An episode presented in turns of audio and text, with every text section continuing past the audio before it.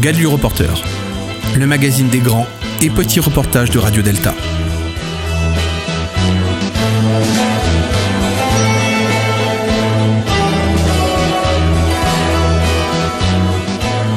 Nous sommes le samedi 28 septembre 2019 et c'est aujourd'hui l'opération Temple ouvert au siège de la Grande Loge féminine de France. Nous diffusons et podcastons les conférences qui avaient lieu dans le Temple 2 avec Denise Oberlin, ancienne grande maîtresse, Linda, sœur de la Grande Loge féminine de France et marathonienne, et Marie-Claude Kervala, actuelle grande maîtresse de l'obédience. Les conférences seront suivies par une interview de Marie-Claude Kervala par nos gars reporters Gilles à la technique et Daniel Lebras à la caméra.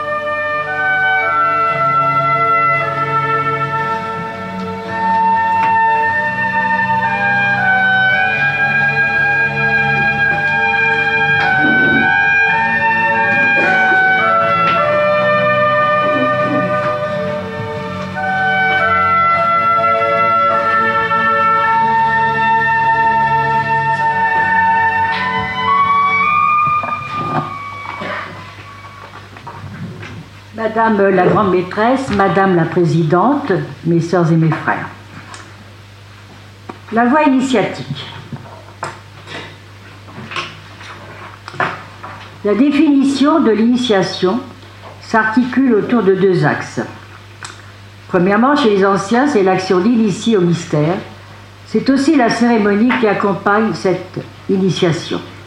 Deuxièmement, c'est aussi une première introduction à certaines choses secrètes le sens de l'initiation chez les anciens était de permettre un passage aux étapes importantes de la vie de l'individu, notamment l'une d'elles, importante entre toutes, le passage de l'enfance à l'adolescence, qui bien souvent s'accompagnait de la sortie du groupe mater pour aller vers le groupe pater.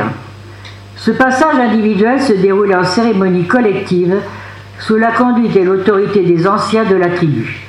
Elle était signe à la fois de nouveauté pour l'individu et de continuité pour le groupe. Dans notre société moderne, la connaissance est trop souvent confondue avec le savoir et la seule préoccupation est d'acquérir le maximum de savoir sans chercher la globalité en se heurtant aux frontières étriquées d'un rationalisme dogmatique. De plus, tout lien avec le passé est souvent considéré comme un frein. Seule la nouveauté trouve grâce à nos yeux. La tradition est ignorée. Il s'agit bien de la tradition et non de folklore. Nous sommes aujourd'hui lancés dans une course haletante, sans lien avec le passé. Tous les grands systèmes structurants ont implosé, qu'ils soient politiques ou religieux. Il n'y a plus de point d'appui. Ne répète-t-on pas à l'envie que nous vivons une crise des valeurs, que nous souffrons d'une absence de sens c'est probablement vrai, et c'est pourquoi la voie initiatique est peut-être aujourd'hui la seule voie capable d'apporter des réponses. Non pas en les offrant, mais en permettant de les chercher. L'homme éclate, morcelle, doute et souffre, attaque de toutes parts dans ses certitudes terrestres, ne posant ses pieds que sur les sables mouvants de la pensée moderne, les yeux écarquillés d'incompréhension par la perception du fossé qui se creuse entre le progrès matériel et la réalité de la souffrance humaine. L'homme moderne, sans point de repère, se jette sur les premières bouées qui s'offrent à lui. Sectes, charlatans, violences, extrémistes politiques et religieux sont les effets de ce désarroi. Les questions sont nombreuses. Les besoins sont énormes et des esprits peu scrupuleux s'empressent d'y répondre pour mieux en profiter. Parfois même, certains, en apportant des réponses simplistes, donnent naissance à des best-sellers mondiaux, même si ces livres sont à la connaissance que le sucre de substitution est au sucre des ersatz bon marché, facile à consommer. La souffrance, elle, est toujours là, diffuse, sournoise.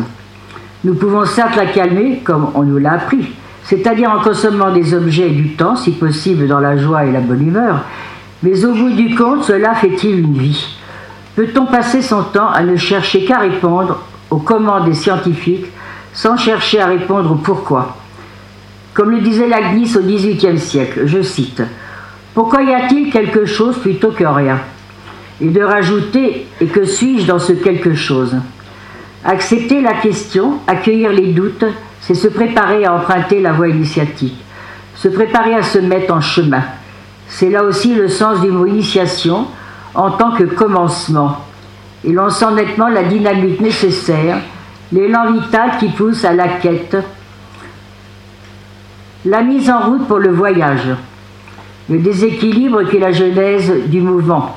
Jean Kelevitch disait L'homme retrouve son innocence quand il retrouve le sens de la marche, quand il obéit à la vocation naturelle du mouvement qui est d'aller et de progresser. Quel appui entendu, quelle petite voix qui, au fond de nous, refuse de se laisser endormir et qui réclame. Qui réclame quoi?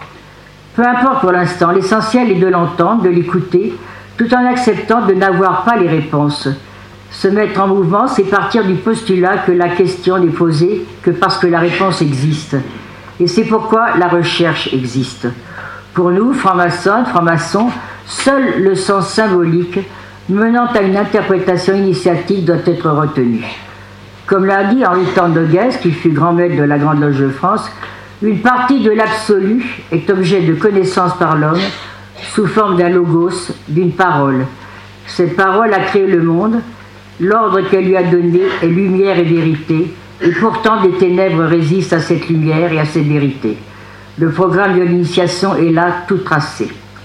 Un autre écrivait la pratique initiatique est une découverte en soi d'une parcelle de lumière qui participe à la lumière du monde. Et le progrès dans la voie initiatique consiste à développer cette étincelle et à rassembler les étincelles éparses dans la diversité des hommes pour faire de l'humanité le temple de la vérité.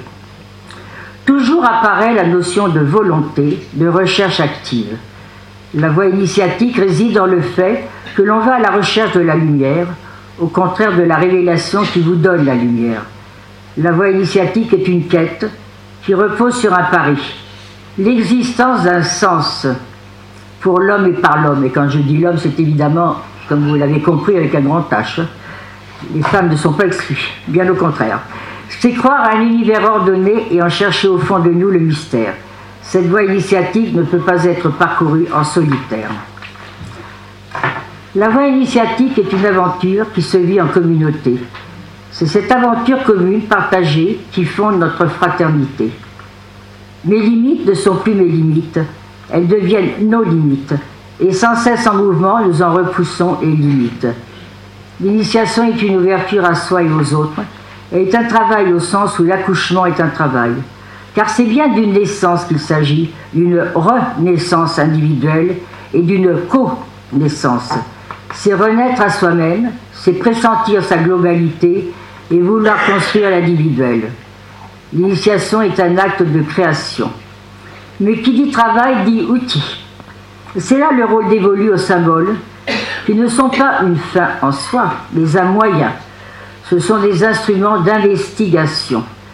Le symbole est un objet du monde connu qui suggère quelque chose d'inconnu. C'est le contenu exprimant la vie et l'inexprimable selon la définition de Jung. Le symbole est le signe qui montre le mystère.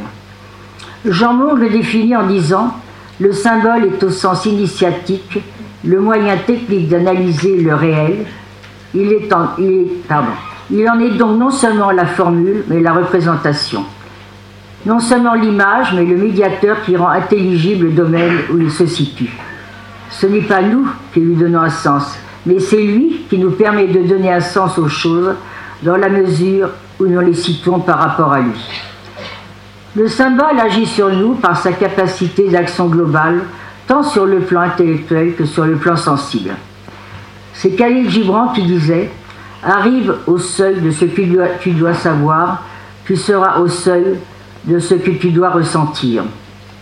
Mais ce travail, cette voie initiatique, ont-ils un but Et existe-t-il seulement un but Un terminus au voyage Un point à la fin de la phrase?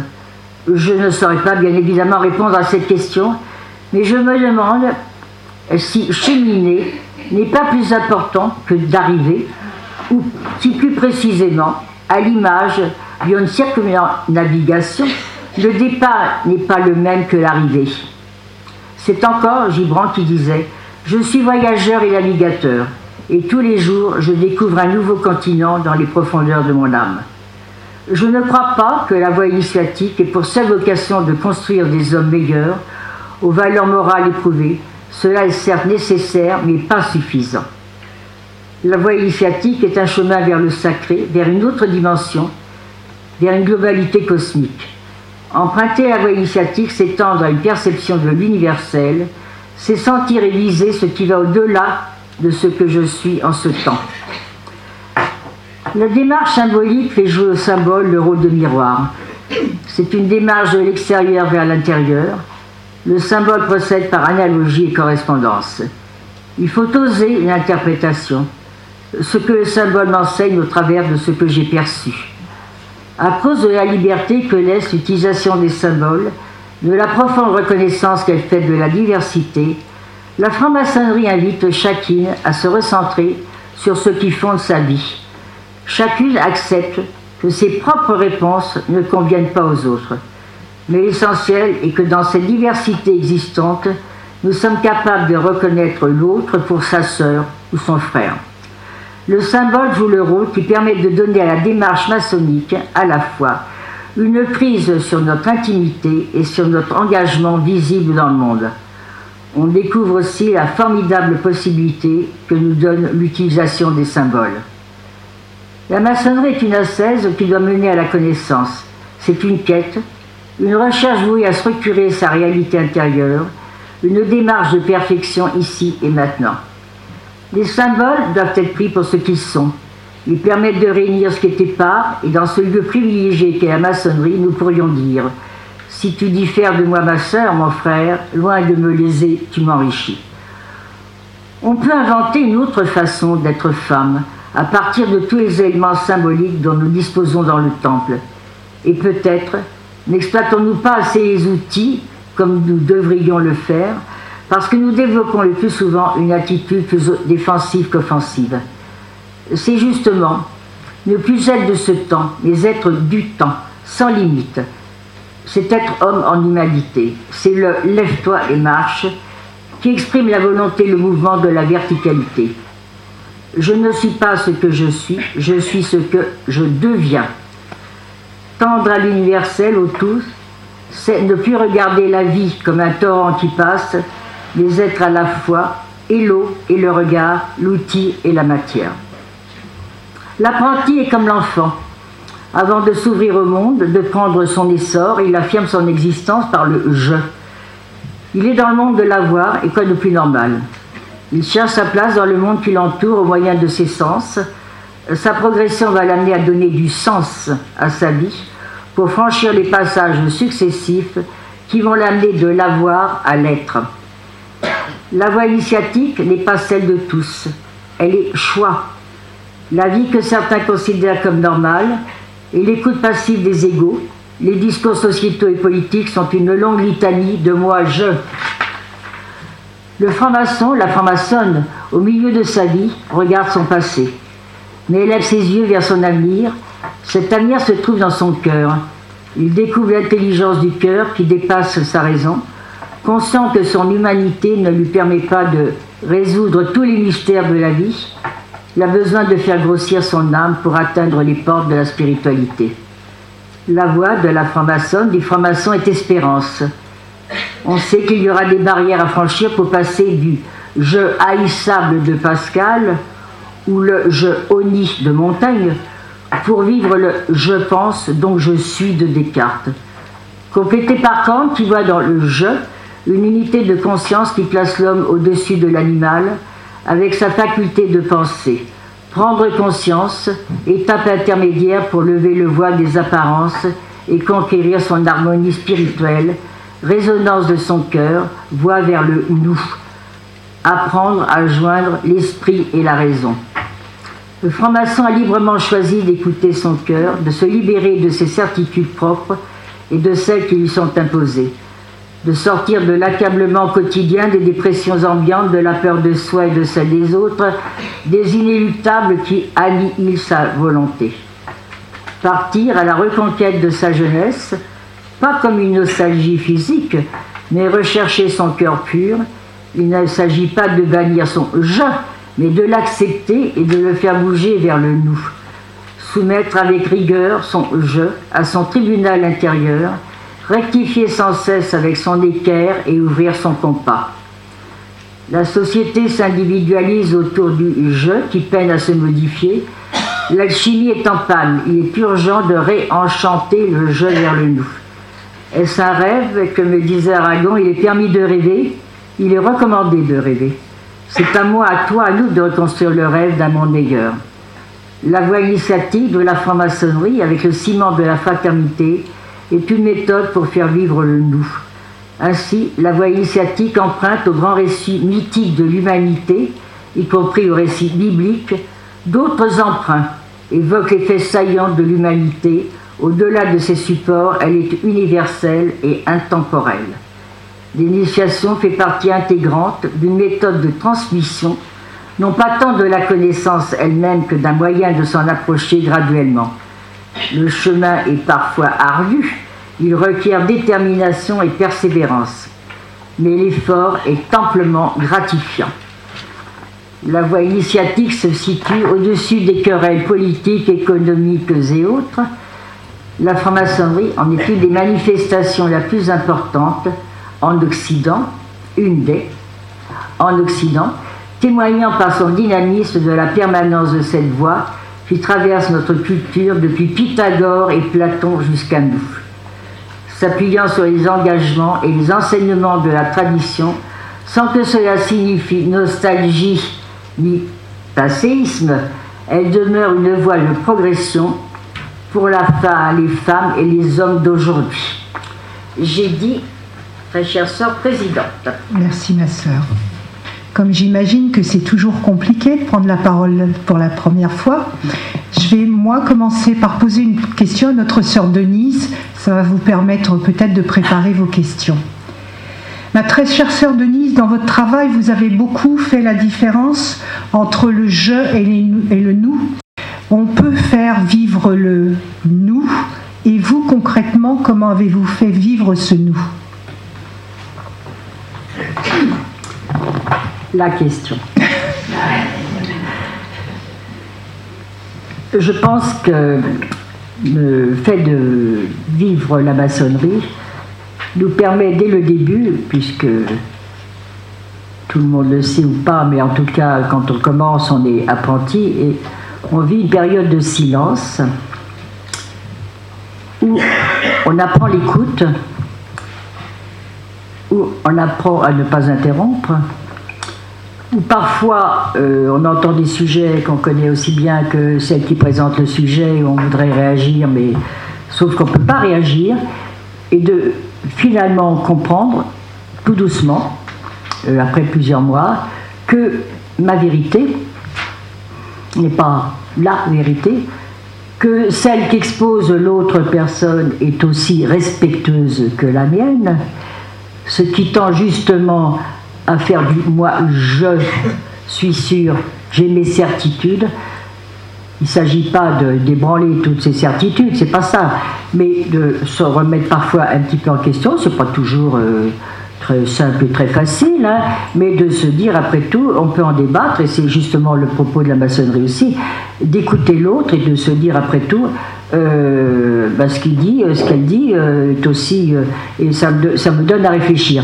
Donc c'est une transition justement de du je à nous, puisqu'il se fait un, travail collectif aussi, même si on ne peut pas parler tout de suite, où on entend et où on apprend aussi, et de pouvoir en discuter hors du temple.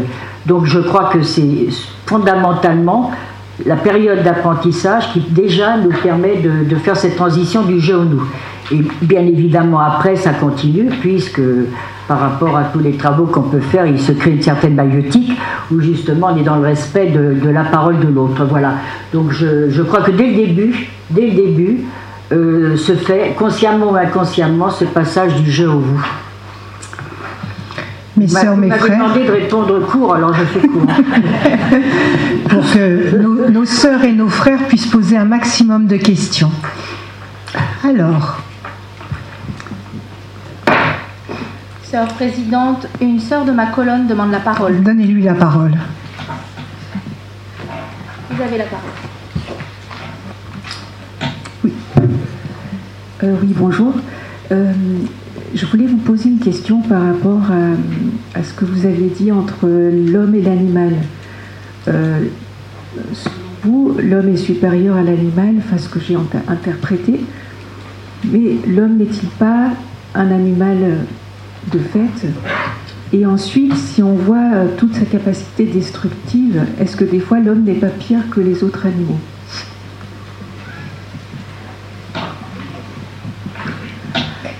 Ça c'est votre, votre responsabilité, mais moi, euh, l'homme est un animal, euh, personnellement, on dit toujours euh, que la différence entre l'homme et l'animal, c'est que l'homme pense, mais ceci dit, personne n'est capable de nous démontrer que l'animal ne pense pas non plus. Alors, je n'ai pas vraiment de réponse à, ce que, à votre question, parce que euh, en maçonnerie en tout cas, on, est censé euh, penser, euh, réfléchir un petit peu à tout ce que nous vivons dans, ce cheminement. Et oui, je pense que nous sommes des êtres qui pensons. Voilà, en maçonnerie. Maintenant, je, par rapport à l'animal, oui, l'animal, l'homme est un animal qui pense, c'est ce qu'on dit.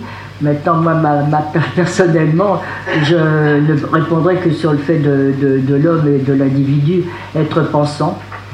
Je n'ai pas d'autre réponse hein, par rapport à votre question. par rapport à l'animal en maçonnerie, je n'ai pas d'autre réponse. Voilà, je, je suis un peu démunie là présidente, une sœur de ma colonne demande la parole. Donnez-lui la parole. Vous avez la parole, ma sœur. Je pense qu'elle est derrière vous, sœur. Voilà. Bonjour. Euh, je voulais vous poser la question qui est plutôt une interrogation, une interprétation de ce que j'ai compris.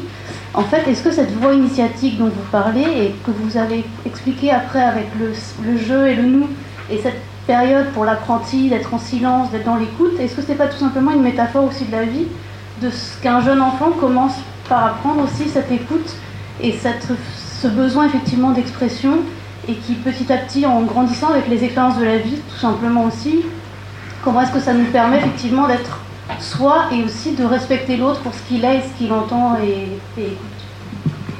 Oui, certainement, euh, on peut faire une analogie, euh, je, suis d'accord, euh, sauf que, sauf que la suite de l'adolescence et de l'âge adulte n'évolue pas forcément comme on évolue euh, sur la voie initiatique. Hein.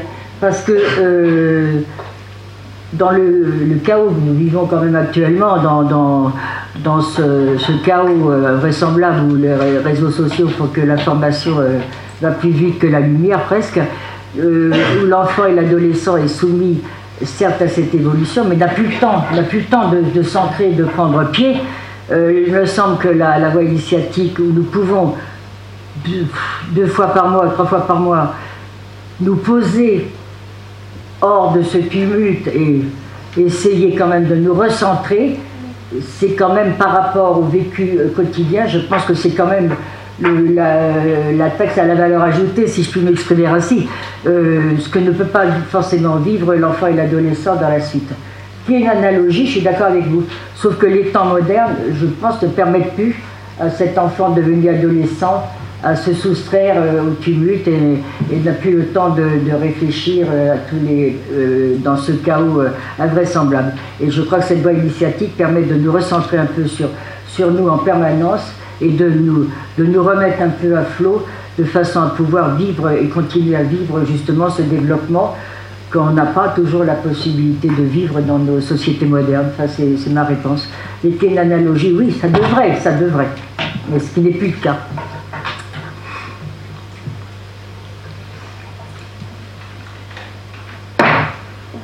Sœur présidente, une sœur de ma colonne demande la parole. Vous, vous veuillez lui donner la parole, ma sœur. Vous avez la parole.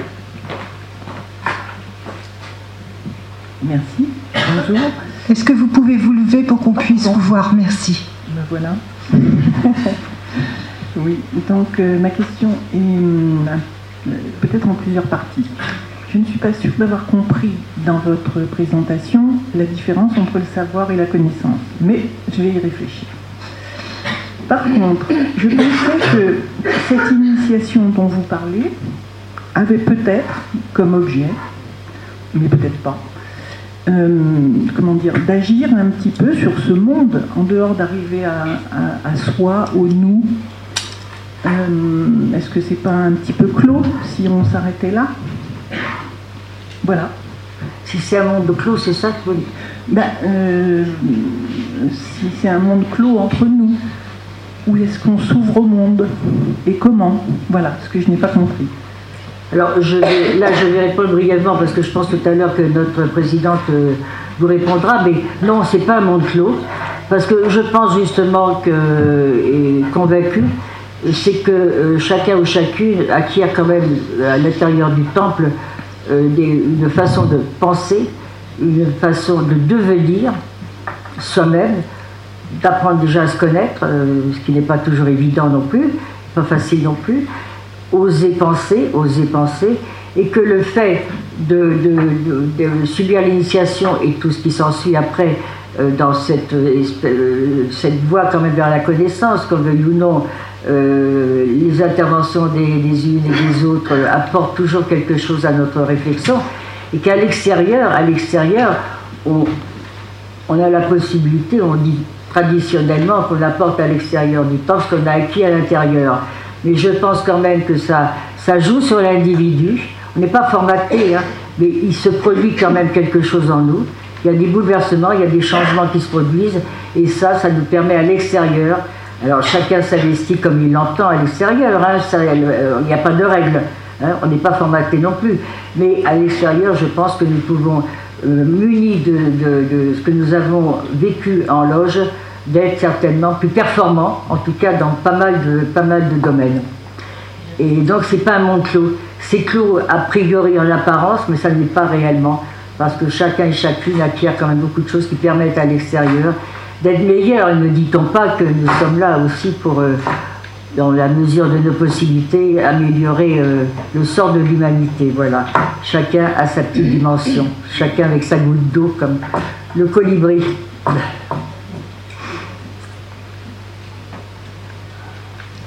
Afin de continuer à nourrir cette réflexion, j'ai une autre question à vous poser. Vous terminez votre, votre planche par la, voie initiatique doit demeurer une voie de progression pour les hommes et pour les femmes et les hommes d'aujourd'hui. Est-ce que vous pouvez un petit peu développer en quoi justement cette voie euh, initiatique est un peu une voie émancipatrice et surtout pour les femmes? Alors, je pense oui, parce que euh, je l'ai un petit peu évoqué. Je pense qu'aujourd'hui, euh, il y a euh, trop de, mouvements qui se sont mis en place, sectes et autres, qui, qui mangent l'esprit des individus. Et je crois que là, on est à l'abri justement de toutes ces influences plus ou moins perverses extérieures qui font que on est dans le discours unique, dans la pensée unique, etc. Et la voie initiatique permet justement de développer euh, son, esprit et, et sa spiritualité qu'on n'a pas la possibilité d'acquérir ailleurs. Hein. Ce n'est pas dans les partis politiques, dans les syndicats et autres, ni dans les sectes qu'on peut acquérir cette émancipation.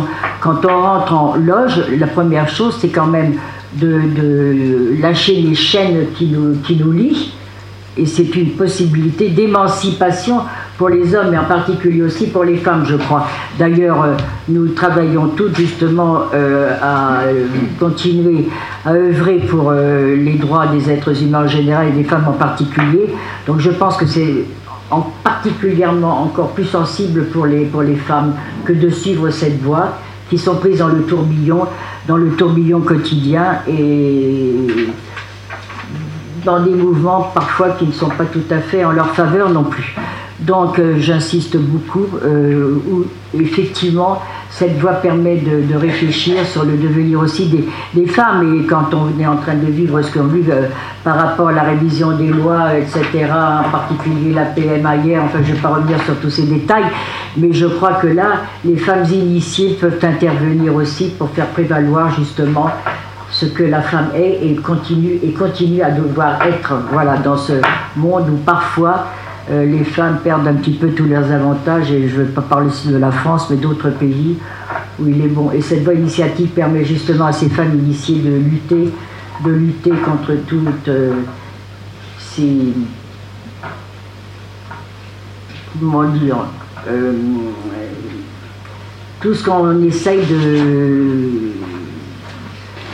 de ne plus défendre, parce qu'aujourd'hui on voit quand même la femme ramenée dans certains pays et tous les avantages acquis sont en train de temps en temps d'être un petit peu euh, dilués. Donc euh, cette voie initiative est très très très importante pour, euh, pour les femmes en particulier. Sœur présidente, une sœur de ma colonne demande la parole. Vous lui donnez la parole, elle est derrière vous, ma sœur. Merci, bonjour. Vous parlez de ce chemin initiatique donc pour améliorer la condition des femmes, euh, nous rendre peut-être plus humains, plus tolérants. Et euh, où est la part du bonheur? Est-ce que justement cette, euh, ce chemin initiatique apporte à chacun le bonheur ou est-ce que c'est pas vraiment un sujet? Est-ce que c'est pas une chose vraiment traitée? Bah, écoutez, moi je suis, je suis heureuse. oui, je pense que ça apporte du bonheur. Parce que, enfin, je parle de moi. hein. Euh, ça fait quelques dizaines d'années que je suis en maçonnerie. Euh, c'est pas toujours un chemin facile et aisé. Euh, néanmoins, euh, oui, je pense que j'ai acquis une part, une part de bonheur. Sinon, je ne sais pas ce que je ferais si c'était pour souffrir en permanence et ne pas aspirer à quelque chose d'autre, Bon, certes, un idéal qui est peut-être encore lointain, mais néanmoins euh, qui, qui me satisfait, euh, je vois pas pourquoi je viendrais euh, perdre mon temps. hein. Mais au contraire, si je suis encore là, c'est parce que oui, j'ai bien sûr que j'ai trouvé du bonheur et de l'humour et de la fraternité. Voilà, c'est ça qui fait que on est encore là et on continue à travailler, à œuvrer parce que ça n'est jamais terminé, ça n'est jamais terminé. On découvre en permanence des nouvelles choses, on découvre en permanence, vous savez, on parle beaucoup de symboles. Le symbole, c'est aussi le, le regard qu'on a sur le symbole, qui, votre regard, le symbole, il est ce qu'il est. C'est votre regard qui évolue par rapport. Et aujourd'hui, vous traitez un symbole, vous avez ici de différents symboles, euh, vous le traitez comme ça dans deux ans, trois ans, parce que votre regard, j'aime bien le titre d'un livre euh, qui s'appelle La conversion du regard, parce que je crois que ça, résume un petit peu ce qu'on ressent euh, quand on travaille le symbolisme. On nous dit toujours à quoi ça sert le symbolisme. Ben justement, ça sert à l'éveil, ça sert à, acquérir, oui, cette part, de, cette part de bonheur. Et comme disait quelqu'un, euh, il est bon de rêver et de rêver à, à notre amélioration à tous et à toutes. Je pense juste pour ajouter, euh, nous sommes des femmes qui travaillons avec sérieux, mais sans se prendre au sérieux.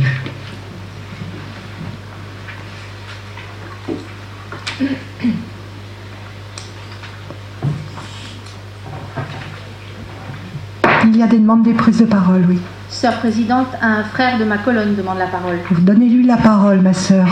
Vous avez la parole.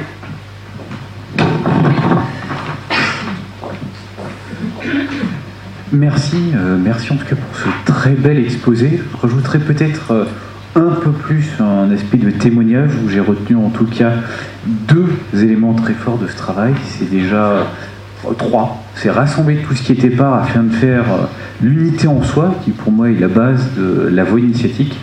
Et surtout voir qu'au final, le plus important n'est pas dans la destination, mais plus dans le parcours et le chemin.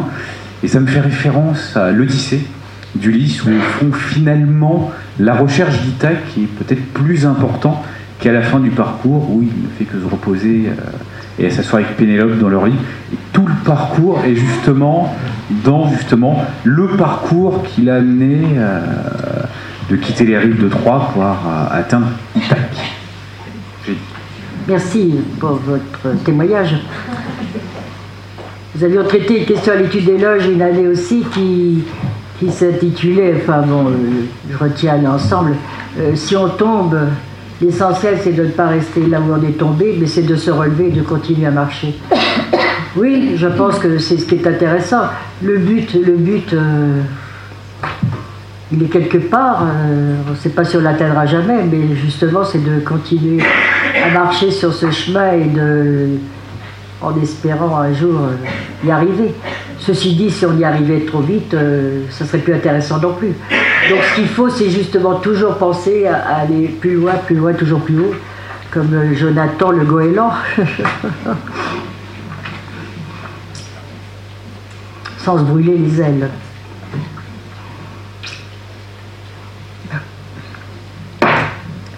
Sœur présidente, une sœur de ma colonne demande la parole. Donnez-lui la parole, ma sœur. Vous avez la parole.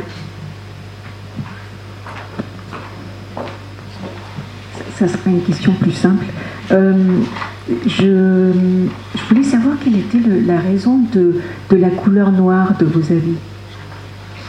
De nos, là aujourd'hui? Oui, enfin j'ai l'impression que vous êtes tout habillé en noir ou il n'y a pas de raison symbolique. Nous avons différents, nous avons des rites, voilà. Donc, euh, de temps en temps, il y a des couleurs qui apparaissent, voilà, dans notre cheminement. Et finalement, ça, c'est pas forcément le noir toujours. Il y a d'autres couleurs aussi. Ce qui est important, c'est le noir du pavé mosaïque. Vaut mieux regarder ce, ce noir-là.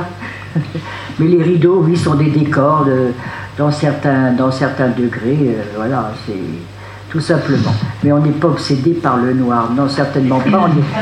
On est, beaucoup plus obsédé par le blanc. Vous voyez, on essaye de trouver l'équilibre justement entre le noir et le blanc, comme le dit ce pavé mosaïque. Dans le binaire, ce qu'on on essaye de tendre vers, le, vers autre chose que le binaire, puisque est toujours entre la lumière et l'ombre comme disait Zarathustra, les deux voies éternelles de l'humanité, c'est la lumière et l'ombre. Donc on travaille aussi à, se, à, aller vers la lumière dans la mesure du possible. Sœur présidente et une sœur de ma colonne demande la parole. Je vois même deux mains du reste. Donc on va donner la parole à une première sœur. Si elle veut bien se lever, on la verra un petit peu plus.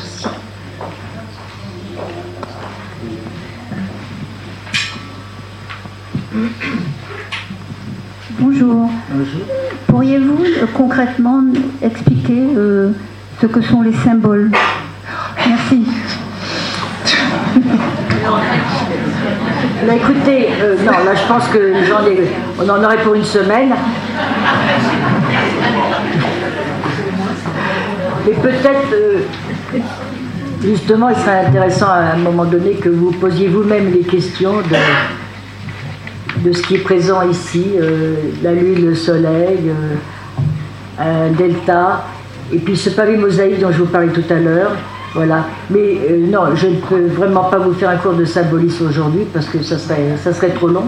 Mais venez nous rejoindre et puis après vous, après vous apprendrez tout euh, quand vous serez rentrés parmi nous.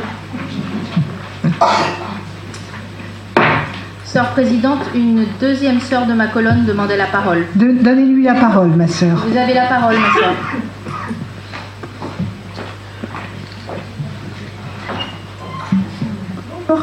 Euh, si j'ai bien compris, le rite initiatique, c'est une renaissance pour vous, et j'aimerais avoir la définition de renaissance, parce que pour moi, ça peut être à la fois partir d'une page blanche, ou est-ce que c'est remettre en doute et en question euh, toutes nos pensées euh, d'avant? Enfin, donc quelle est votre définition? Alors, ma définition, c'est pas seulement la mienne.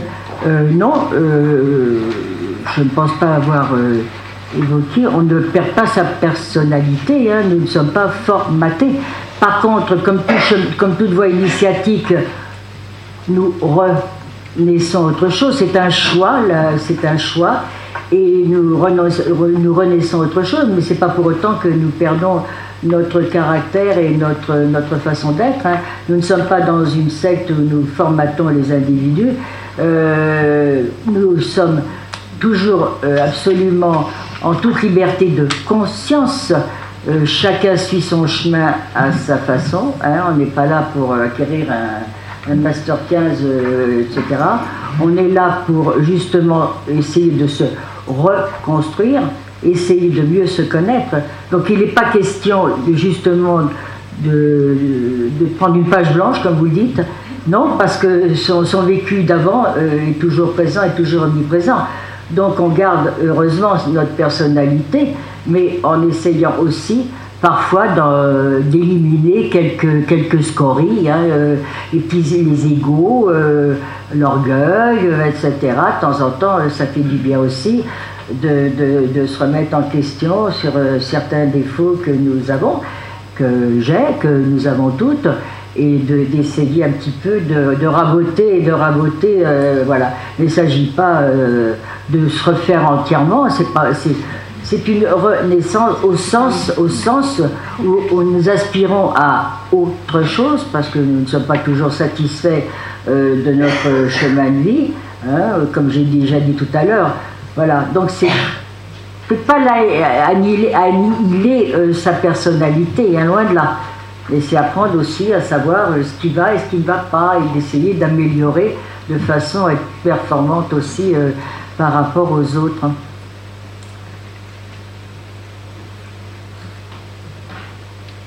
Sœur Présidente, une sœur de ma colonne demande la parole. Donnez-lui la parole. Vous avez la parole, ma sœur.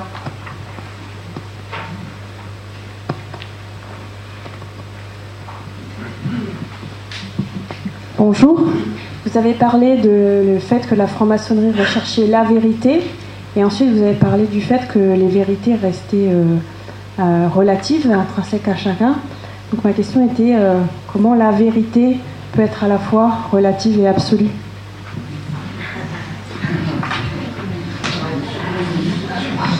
La, la vérité, si tant est qu'elle existe, avec un grand V, ce que j'ai dit, c'est que moi, ma, certitude, mes vérités, ma façon de penser est parfois mise à dure épreuve quand j'entends nos amis énoncer leur vérité et me dire qu'après tout, euh, pourquoi pas Pourquoi pas La leur est aussi intéressante que la mienne.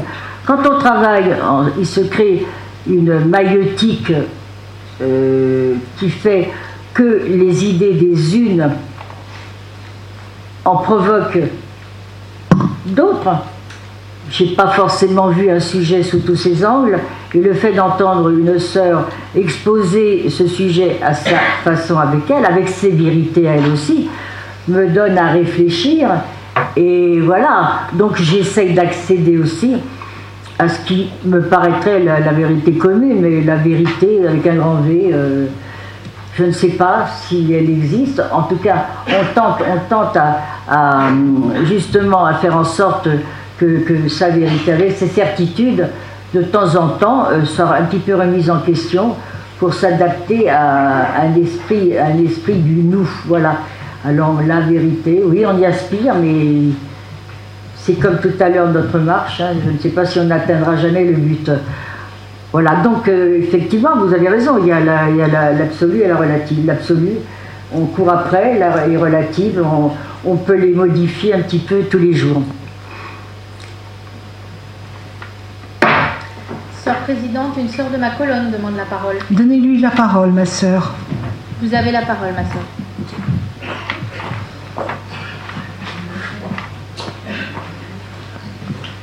Madame, vous avez parlé du respect des autres et de leurs pensées et de leur avis. J'ai souvenir d'une phrase de Voltaire qui disait Je ne suis pas d'accord avec vous, mais je me battrai toujours pour que vous puissiez le dire. Qu'est-ce que vous pensez de cette phrase? Merci.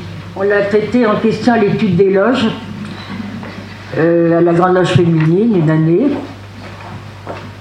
Moi, personnellement, euh, il a raison, même si je ne suis pas d'accord, effectivement, ça rejoint un petit peu euh, la question précédente. Si je ne suis pas d'accord, mais euh, je respecterai quand même euh, ce que pense l'autre. Oui, sur ce point-là, je, suis d'accord. Je ne suis pas toujours d'accord avec Voltaire, mais là, sur ce plan-là, je pense que. Alors, sauf, sauf, sauf, si c'était des des idées quelque peu extrémistes ou quelque peu auxquelles j'adhère pas, Mais en tout cas, euh, si ma sœur prononce quelque chose, et je suis pas d'accord, ça rejoint tout à l'heure les vérités, hein, oui, elle a aussi bien le droit que moi de, dénoncer sa vérité. Voilà. Donc il ne s'agit pas de débats tendancieux, hein, je répète. Hein. Ni extrémistes qui véhiculent des idées extrémistes. Sœur présidente, une sœur de ma colonne demande la parole. Vous avez la parole, ma sœur. Bonjour. Bonjour. Euh, donc la question a été posée tout à l'heure de savoir euh, ce qu'était le symbolisme. Euh, moi, je me pose plutôt la question de à quoi ça sert. Donc si j'ai bien compris, c'est un, outil euh, qui permet de se rejoindre et de communiquer et de se comprendre. Et est-ce que ça vous a permis de mieux communiquer à l'extérieur? Donc, de passer du jeu au, au sein de la maçonnerie, mais euh, de la maçonnerie à la cité, est-ce que c'est un outil qui permet ou est-ce que ça, constitue un frein? Parce que comme c'est du symbole et de l'analogie, est-ce que c'est compréhensible euh, par autrui?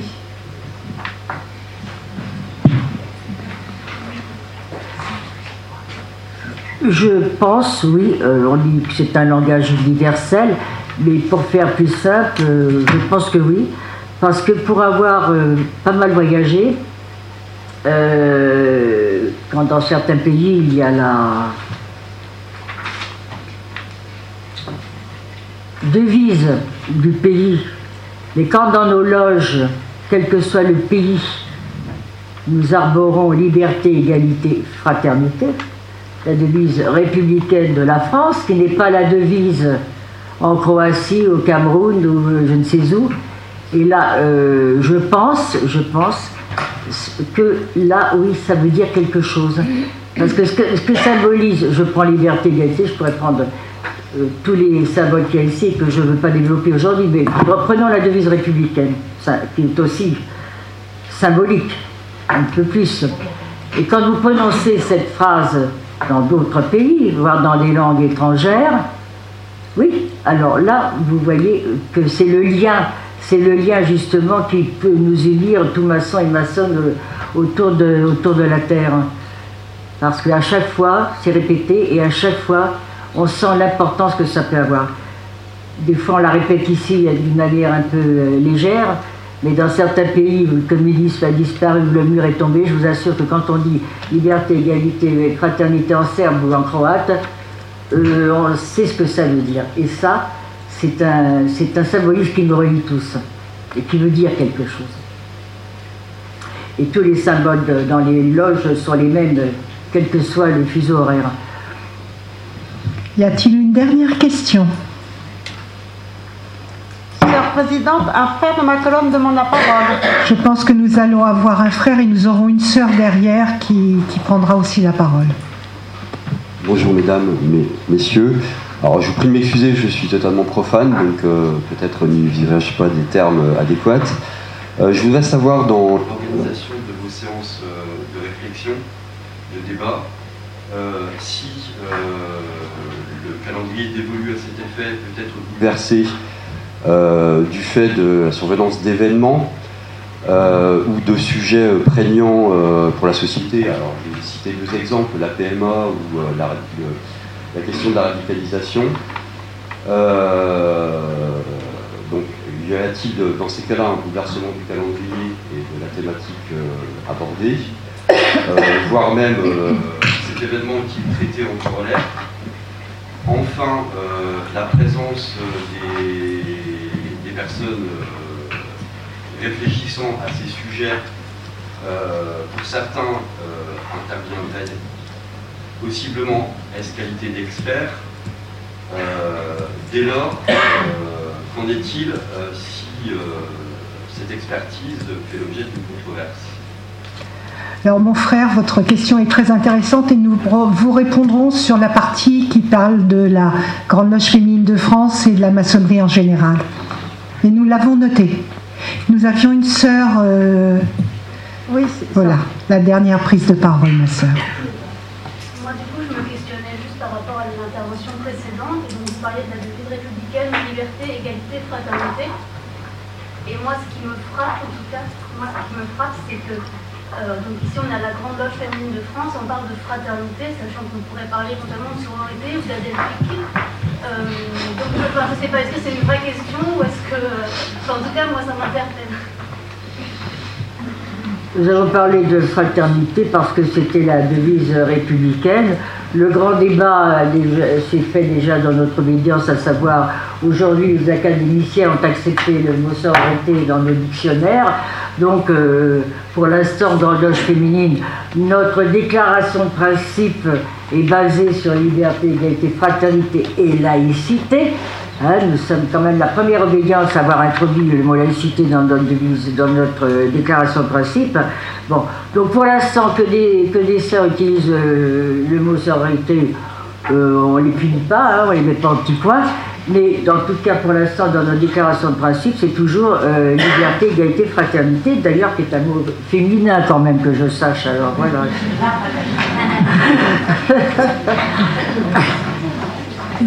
Merci ma sœur Denise pour ce, votre planche.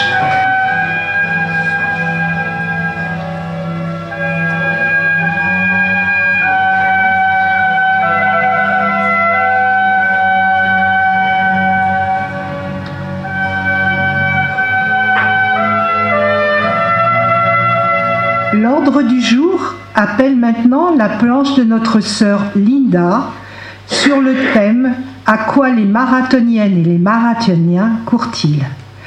Sœur maîtresse des cérémonies, après quoi Sœur maîtresse des cérémonies, veuillez accompagner notre sœur Linda au plateau de la sœur oratrice pour qu'elle puisse nous présenter son travail.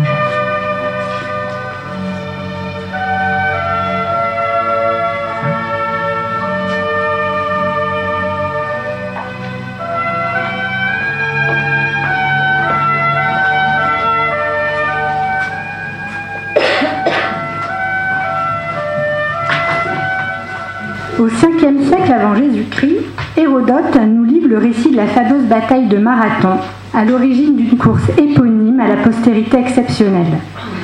De quoi le marathon est-il le nom aujourd'hui? D'une société omnibulée par le culte de soi et la performance, de la vacuité de l'effort et de la souffrance, ou encore d'une philosophie de vie traversant les siècles, immuable malgré la transformation de nos sociétés? Après quoi les marathoniens courent-ils vraiment? Et si finalement, au fond, ils couraient après la même chose que les francs-maçons? Tirés par les cheveux? Pourtant, après quelques marathons et quatre années de maçonnerie, je souhaitais lancer un pont entre ces deux mondes, tant ils me paraissent proches, tant sur bien des points, ils se fondent et se confondent en ce qu'ils m'ont offert et m'apportent encore aujourd'hui. Si on ne frappe pas à la porte d'un temple par hasard, on ne se présente pas non plus sur la ligne de départ d'un marathon en l'ayant décidé la veille. Les deux démarches requièrent réflexion, engagement et volonté de s'investir dans un apprentissage qui sera long, parfois ardu et toujours rigoureux. J'ai commencé la course à pied à 35 ans. Bien que sportive, mon premier entraînement de 40 minutes m'a paru une éternité d'efforts. J'avais le souffle court, mal aux jambes et j'avais pris très peu de plaisir. Pourtant, m'avait-on assuré, il suffisait de suivre un programme d'entraînement et cela irait tout seul. C'est donc ce que j'ai fait et force a été de constater que la vertu de la répétition et l'assiduité aux séances ont suffi à très vite progresser. En maçonnerie comme en course à pied, on ne brûle pas les étapes. Il faut apprendre à faire ses gammes. J'ai donc préparé des 10 km, plusieurs semi-marathons, avant de réellement envisager un marathon. Et j'ai appliqué la même recette, une préparation sur 12 semaines avec 4 sorties hebdomadaires. Je faisais strictement ce qui était indiqué, ni plus ni moins. La séance la plus longue ne dure que 2h20 et on ne la réalise qu'une seule fois durant le programme. Comment courir 4 heures à une vitesse plus soutenue le jour de la course me suis-je demandé plus d'une fois angoissée La réponse est simple. Comme en maçonnerie, il faut faire confiance à la méthode, car le jour J, le corps et l'esprit sont prêts à courir 42 km.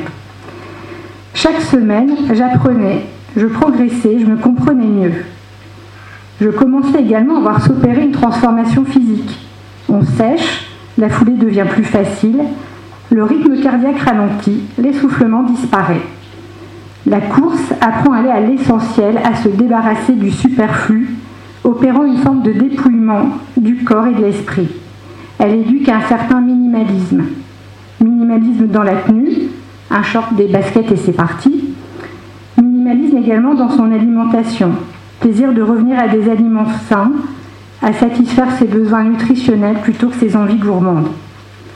Modération et équilibre sont les clés de la course de fond, y compris dans les temps de repos dont la vertu est essentielle. J'ai découvert qu'il était le moteur de l'efficacité. Pas de performance sans récupération. L'obsession du travail est d'ailleurs le cancer des entreprises. Ne pas savoir oser se déconnecter.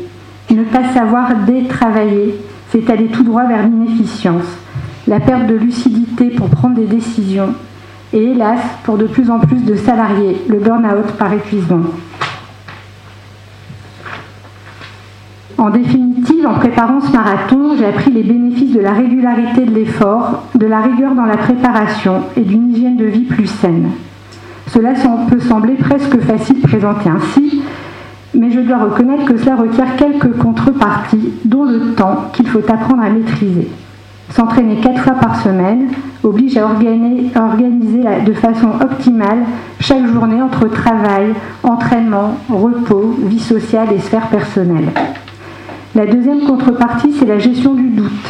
Quand il s'invite, c'est un autre qui a tendance à drôlement s'incruster et plombe le moral.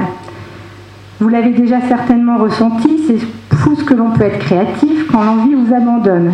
Je suis fatiguée, il pleut, j'ai froid, j'ai un dossier à terminer, c'est pas très grave pour une fois. Ces pensées m'ont toutes traversé une fois, que ce soit pour aller courir ou venir en tenue. Pourtant, je n'ai jamais regretté une seule fois d'avoir enfilé mes baskets ou ma robe. Chaque fois, je suis revenue déstressée, revigorée, toujours plus déterminée dans la démarche que j'avais choisi d'embrasser. Le doute peut aussi subvenir sur le sens de l'action. Pourquoi m'imposer toutes ces contraintes? Qu'ai-je donc à prouver? En course de fond, ce doute s'installe souvent au beau milieu de la préparation, quand le corps éprouve la lassitude d'avaler 40 km par semaine et quand l'esprit culpabilise d'être moins présent à la maison. On le ressentira aussi en maçonnerie après une tenue où on aura ressenti quelques tensions, où l'on n'aura pas osé prendre la parole. Pourtant, j'ai la conviction que sans ce doute, on ne s'éprouve pas. On ne teste pas sa capacité à aller chercher en soi le levier pour surmonter et dépasser ces difficultés qui font partie de l'aventure. Grâce à ces expériences, je sais maintenant qu'on finit toujours par se découvrir plus forte, plus résistante qu'on ne l'imagine. Le marathon, c'est, vous l'avez compris, une histoire de motivation et de persévérance. Catherine Switzer illustre parfaitement ces valeurs quand en 1967, elle décide de courir le marathon.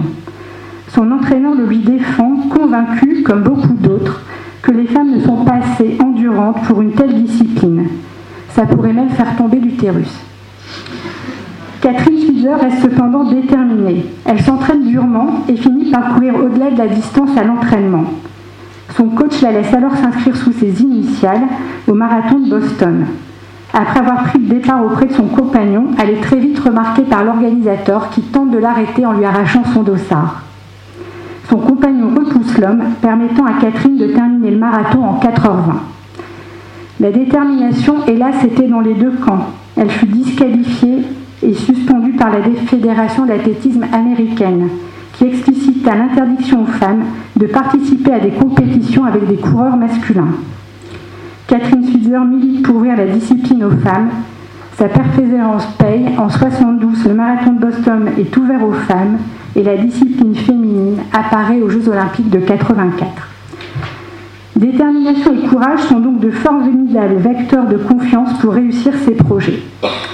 D'ailleurs, en parlant de courage, selon vous, qui est la plus courageuse Betsy Senna, qui a gagné le marathon de Paris 2018 en moins de 2h30, ou Magali Erard, qui a couru plus de 6 heures pour franchir la ligne d'arrivée. Qui est le plus méritant? Celui qui réussit une grande école et peut porter des costumes sur mesure à moins de 40 ans? Ou la femme de ménage malienne qui s'engouffre dans le premier RER chaque matin pour nettoyer les bureaux de la défense dans une profonde indifférence? Il ne s'agit pas de faire de l'anti-élitisme primaire, mais au travers ces deux extrêmes, s'interroger si le mérite revient davantage à celui qui réussit le mieux ou à celui qui doit faire le plus d'efforts devant la hauteur de la marche qui se présente à lui. Le marathon partage aussi avec la maçonnerie d'être une aventure solitaire et solidaire. Solitaire car dans cette course, il n'y a pas d'adversaire à battre ni score à marquer. En revanche, apprendre à se contrôler, maîtriser son corps et son esprit sont indispensables tant les pièges à deux jouets seront nombreux sur le parcours. Il faudra résister à la tentation de partir trop vite dans l'euphorie du départ, s'hydrater régulièrement pour éviter les crampes et surtout affronter le fameux mur des 30 km. L'esprit devra se révéler suffisamment fort pour prendre le dessus et faire taire vos jambes qui vous supplieront d'arrêter ce supplice vain et ridicule. Dans un marathon, le seul véritable adversaire, c'est soi, comme on le découvre dans l'apprentissage maçonnique. Discipline solitaire donc, mais aussi et surtout solidaire, parce que l'effet de groupe est extrêmement important et réconfortant. On trouvera toujours un coureur vous encourageant quand vous serez à deux doigts de lâcher, ou vous mettant la main dans le dos quelques foulées pour vous redonner un nouvel élan. Ce sont aussi le long de la route les spectateurs, les groupes de musique, qui offrent une atmosphère de fraternité, nous rappelant que la seule compétition qui vaille, c'est celle contre nous-mêmes. On ressent alors la bienveillance et l'émulation de partager la même aventure. On pourrait parler d'égrégore, de la même nature que celui qui nous traverse lors des moments forts au sein de nos loges. Le marathon a été aussi pour moi l'école de l'humilité. J'ai appris deux choses qui m'éclairent souvent dans les autres domaines de la vie. La première, c'est qu'il y a toujours plus rapide que soi. La seconde, c'est de ne pas se fier aux apparences. Je me rappelle d'une course où dans mon sas de départ se trouvait une femme d'une soixantaine d'années avec la foulée un peu lourde et penchée. Drapée de mon arrogance, je me demandais si je ne devais pas l'inviter à ralentir pour se ménager. Je n'ai jamais eu l'occasion de lui proférer ce conseil, tout simplement parce que je ne l'ai jamais rattrapée et qu'elle a fini sa course bien avant moi. Humilité, rigueur, assiduité, détermination, régularité, démarche individuelle et collective, ce sont des valeurs que je retrouve pleinement au sein de nos ateliers. Avant de conclure, je vais plus loin. J'avance que maçonnerie et marathon offrent tous deux un rempart face à l'agitation de nos vies. Je me faisais souvent l'effet du lapin d'Alice au pays des merveilles. Toujours pressé, obsession, obsession des temps morts, l'impatience du tout jamais dans le moment présent parce que déjà préoccupé par celui qui suivait. Paradoxalement, courir a été pour moi une occasion de décélérer le temps. Au rythme lent de sa foulée, on s'offre une parenthèse précieuse de silence, d'observation et d'écoute de ce qui nous entoure, une occasion de porter attention aux détails qu'on ignore la plupart du temps. Quant au cours au-delà d'une heure, le corps produit certaines hormones qui procurent une sensation de bien-être. On entre dans un état quasi hypnotique de lâcher prise, libérant l'esprit, nous rendant bien plus créatifs qu'assis devant son bureau. Combien de fois suis-je parti courir des nuages gris de problèmes au-dessus de la tête? Après une journée de travail, à chaque fois tout finit par se démêler en trottinant. Je relative ce qui me semblait épouvantable, je trouve un chemin pour une situation qui me paraissait bloquée. La course à pied m'a appris à devenir plus tortue que lièvre, à ne pas confondre vitesse et précipitation. Ce ne sont pas des qualités à la mode, sans doute, mais je suis convaincue qu'elles sont bien plus puissantes que les injonctions d'aller toujours plus vite qui nous assaillent aujourd'hui. Haruki Murakami écrivait Je cours donc je suis. Courir m'a enseigné une forme d'assesse corporelle et d'équilibre spirituel pour essayer de m'approcher d'une sagesse personnelle. C'est en progressant en course à pied en maçonnerie que j'ai compris que je foulais souvent les mêmes chemins ceux qui mènent à la connaissance de soi, à une vie meilleure, à la pratique de valeurs universelles qui nous sont chères, comme le courage, le travail, le goût de l'effort et l'humilité. La franc-maçonnerie nous invite elle aussi chaque jour à nous mettre en mouvement. Je crois en effet que la course contre la montre pour une société humaniste et progressiste est lancée plus que jamais. Alors mes très chères sœurs, frères, à vos marques, prêtes, partons.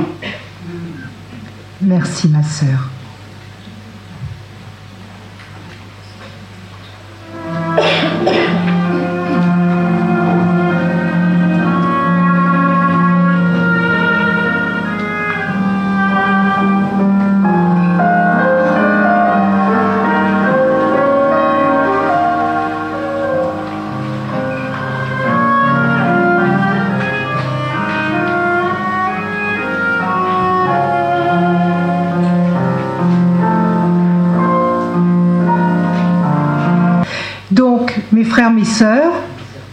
Mes sœurs, mes frères, vous avez la parole. Est-ce qu'on peut se blesser en maçonnerie comme on peut se blesser dans le sport? Et si oui, euh, de quel ordre ça peut être et voilà. Eh bien, écoute, euh, écoutez, euh, oui, je pense qu'en fait, c'est. en tout cas, moi, c'est ce que j'ai compris. Quand je disais qu'il ne faut pas confondre vitesse et précipitation, il faut, donner, faut se donner le temps d'être prêt. Et dans la maçonnerie, c'est un parcours initiatique, on l'a vu précédemment. Il euh, ne faut pas non plus vouloir brûler les étapes et prendre son temps. Euh, se blesser en maçonnerie, ce, serait se tromper de chemin, se tromper sur soi, euh, se tromper sur ce qu'on peut en attendre. Donc effectivement, il faut de la persévérance, mais aussi il faut aussi beaucoup de patience.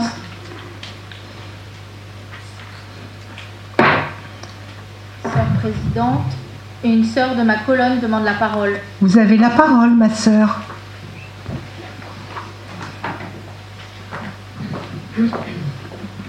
Bonjour. Euh, moi, je voudrais vous remercier de votre témoignage parce que personnellement, je suis venue parce que je suis très intéressée par la Grande Loge féminine de France. Et dans ce que vous avez présenté, euh, j'ai eu envie d'adhérer. Parce que il euh, n'y a pas besoin d'explications sur l'initiation, on comprend. Pour moi, je vous remercie infiniment. Je vous en prie. Je pense que ce, que vous venez de dire, ma sœur, est le plus beau témoignage que nous pouvons avoir pour toutes celles qui organisent ce type de manifestation.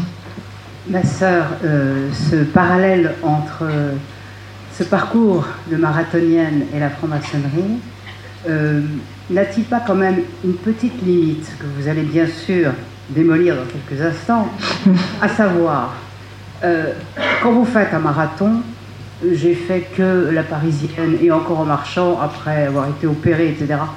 Donc je suis allée m'entraîner de sénateur et je l'ai fait. On voit le panneau finish.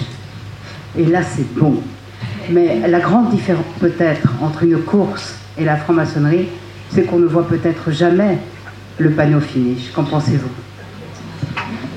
Je pense que vous avez raison et comme toute analogie, il y a toujours une, limite et puis elle vaut ce qu'elle vaut. Euh, en revanche, le témoignage que je peux peut-être vous apporter, c'est que souvent quand on finit un marathon, on regarde son chrono et on se projette déjà sur le prochain défi en se disant qu'on peut encore s'améliorer, sans doute aller un peu plus loin. Euh, je n'ai pas l'habitude de m'exprimer en public, mais j'ai adoré euh, votre, ce que vous avez dit, parce que c'est tout à fait vrai, je veux l'effort. Euh, le marathon, euh, c'est vraiment quelque chose de très très mental, arriver jusqu'au bout, aller au bout, de, soi-même. En même temps, euh, moi je comprends ça parce que je fais du vélo et donc euh, dernièrement, il n'y a pas si longtemps, j'ai fait une randonnée de plus de 100 km et je me suis dit à un moment, qu'est-ce que je suis venu faire dans cette galère parce que c'était pas plat et je souffrais beaucoup et les 10 derniers kilomètres c'était vraiment à l'arrache, on dit. Mais en même temps, bon, je comprends très bien ça, c'est ce que oui. Et en même temps, je vais être provocateur en disant est-ce que c'est pas vain euh, dans ces moments où on vit, où tout est très rapide, les gens veulent impressionner, euh, faire des choses rapidement, euh, éblouir, disons, trouver des trucs et les exploiter à fond. Et donc, les gens qui font un parcours très très long et très laborieux, est-ce qu'ils ont une chance Merci. Ah, bah, peut-être comme ce que, j'essaie de. Le témoignage que j'essaie d'apporter, c'est qu'effectivement, en tout cas pour la course de fond, c'est comme en maçonnerie, euh, chacun a son rythme et chacun son chemin. Euh, donc effectivement, ce que j'essaie de, dire, moi j'ai beaucoup d'admiration pour euh, les, ceux qui finissent un marathon en 5h30 ou en 6h, parce que c'est extrêmement éprouvant physiquement. mentalement, tout le monde a fini, il y a la voiture balai derrière, tout le monde range, donc c'est moi, je suis plus admiratif euh, de ceux qui se lancent qui vont jusqu'au bout euh, que ceux qui sont plus, plus inguéris et qui se battent pour 2-3 minutes, même si euh, ça aussi c'est un défi. Donc je crois qu'au contraire, chacun, son, chacun sa course en fait et chacun son rythme. Si. effectivement, c'est très motivant ce que vous avez dit et ça donne envie de, commencer ce chemin. Et je me demandais si on pouvait pousser plus loin l'analogie avec d'autres euh, conditions, on va dire, assez extrêmes, euh, que ce soit des voyages à l'autre bout du monde en solitaire ou bien des treks pas forcément des marathons.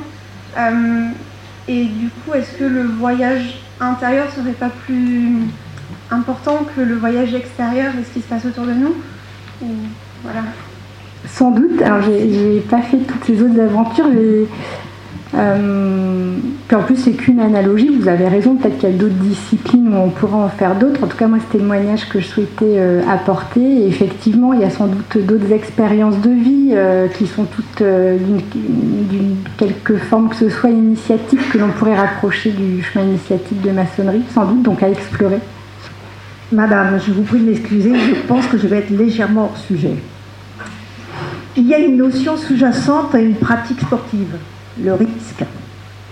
Certains sportifs prennent des risques, ça les regarde, mais lorsqu'ils sont mis en danger et que des secours doivent leur être envoyés, il s'avère que les secouristes prennent, eux, des risques et peuvent même en mourir. Je gage que les membres de la franc-maçonnerie ne mettent personne en péril. Non, je pense qu'il n'y a aucun risque à venir en maçonnerie, sauf euh, prendre le risque d'être agréablement surpris de découvrir son chemin. Euh, en fait, c'est d'abord une démarche de liberté, donc on est tout à fait libre euh, sur ce chemin et on s'arrête quand on veut. Je pense que c'est ça qu'il faut retenir, donc il n'y a pas de. je ne vois pas de piège ou de risque, donc c'est peut-être là où s'arrête l'analogie, effectivement. Merci ma sœur, c'était un très bon moment. Je voulais savoir si, euh, dans ton parcours euh, de maçonne, tu avais déjà rencontré le fameux mur du 30e. Le mur du centième. Les 30 Le mur Alors, euh, pas encore, mais en fait, je sais que sans doute dans ma vie de maçonne, que j'espère longue, ça arrivera. Il arrivera sans doute un moment où j'aurai l'impression de moins prendre ou d'être arrivé, de tout savoir. Et je me prépare à ce moment en me disant, euh, bah, justement, euh, il faudra trouver des ressources en soi pour euh, continuer le chemin que j'ai décidé d'embrasser. je pense que l'expérience de la course me servira à ce moment-là. donc oui, je pense que sans doute ça arrivera le plus tard possible, mais ça fera aussi partie de l'expérience, je pense. Oui, bonjour, excusez-moi, j'ai une question peut-être un peu provocatrice. Euh, je fais plutôt allusion à la première, euh, en fait, la euh, le premier titre de la, présentation où on présente la maçonnerie, la franc-maçonnerie comme la seule voie initiatique. Et j'ai l'impression dans, vos discours que la, maçonnerie, c'est plutôt la liberté d'expression, l'éveil, un chemin où, on développe sa pensée, on peut changer d'orientation, de, chemin. Et, et le seul titre, la seule voie initiatique, ça m'interpelle. Je trouve ça très, très restrictif. En fait.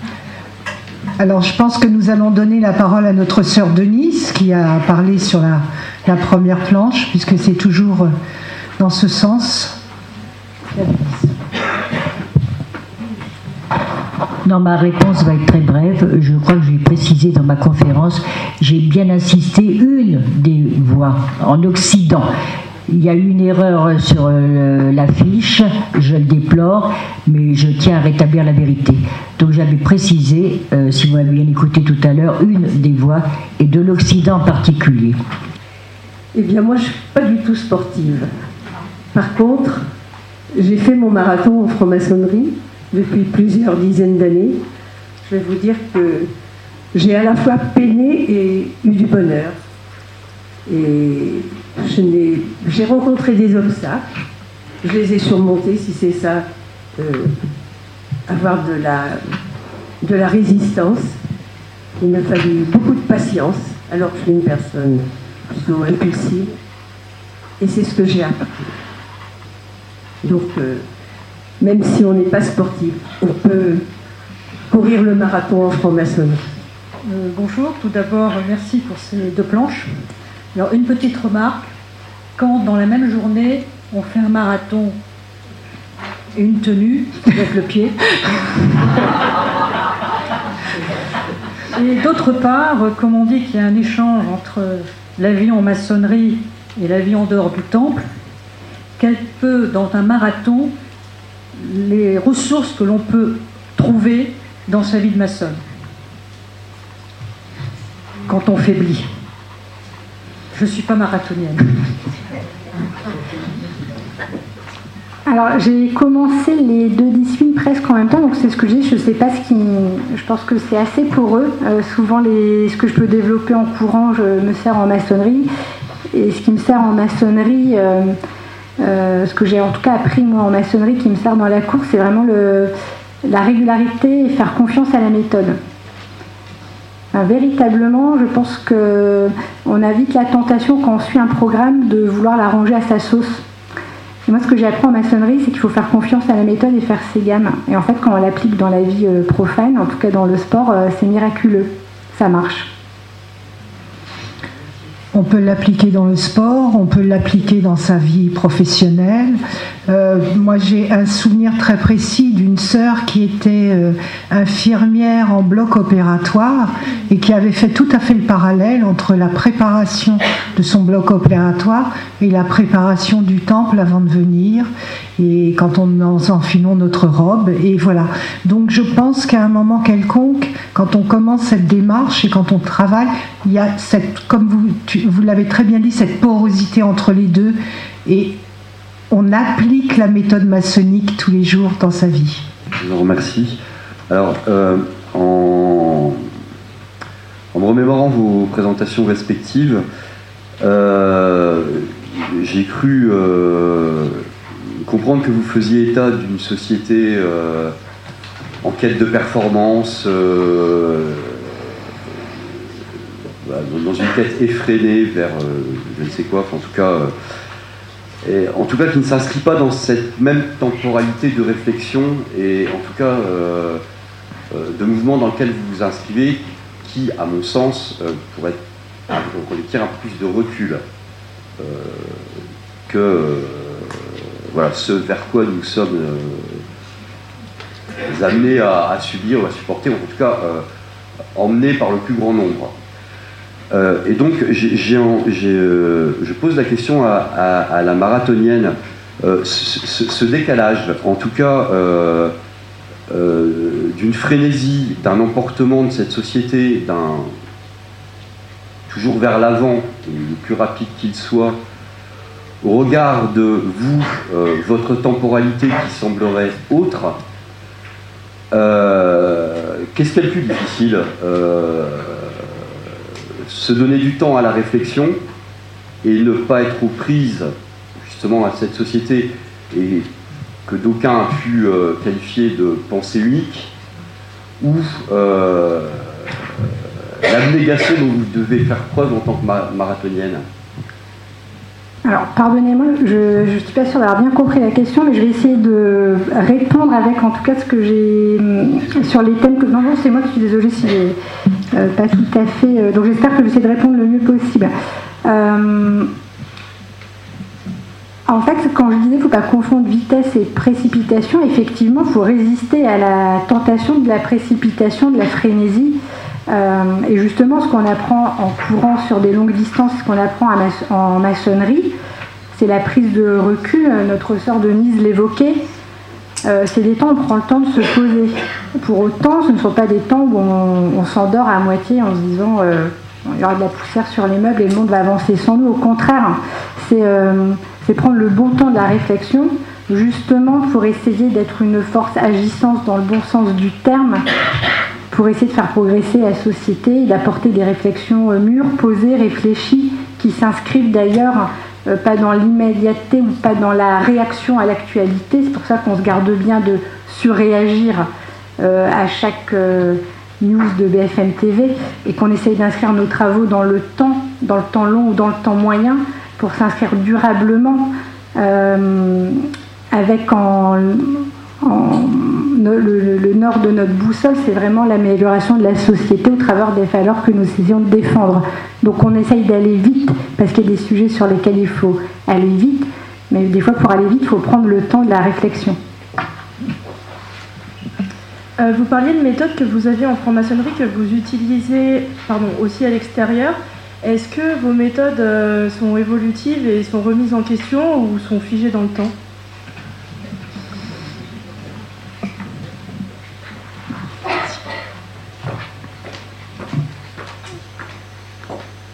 Alors les méthodes, euh, déjà c'est la façon dont on les applique. Euh, après, moi, ce qui me plaît en maçonnerie, c'est que justement la méthode, elle est éprouvée depuis des années et elle marche. donc c'est pas des c'est pas un logiciel qu'on mettra à jour tous les ans. Justement, c'est ça la force de la méthode, c'est son universalité et le fait qu'elle marche en fait, quel que soit le domaine dans lequel on la transpose. En fait, après, à chacun, euh, on le disait tout à l'heure, dans la méthode, il y a aussi les outils, la façon dont on va les utiliser, euh, l'appropriation qu'on va en faire par rapport à son expérience, à ce qu'on est, à ce qu'on veut être, qui peut faire que tu, qu'on l'appliquera euh, différemment selon le contexte. Mais la méthode maçonnique, elle est, justement, c'est sans doute sa force. Elle se transmet, elle est pérenne. Oui, bonjour. C'est juste un petit témoignage. moi, j'ai jamais été marathonienne parce que j'ai les pieds plats, donc euh, ça me fait mal au dos. Et par contre, j'étais une sprinteuse euh, au relais, donc on menait toujours le relais à l'arc pour euh, arriver au bout. Et c'est en maçonnerie que j'ai appris à justement à faire la différence entre la vitesse et la tempérance. Et ce qu'on apprend particulièrement, c'est d'écouter son, son corps, d'écouter ses vibrations internes et d'écouter surtout euh, ses limites.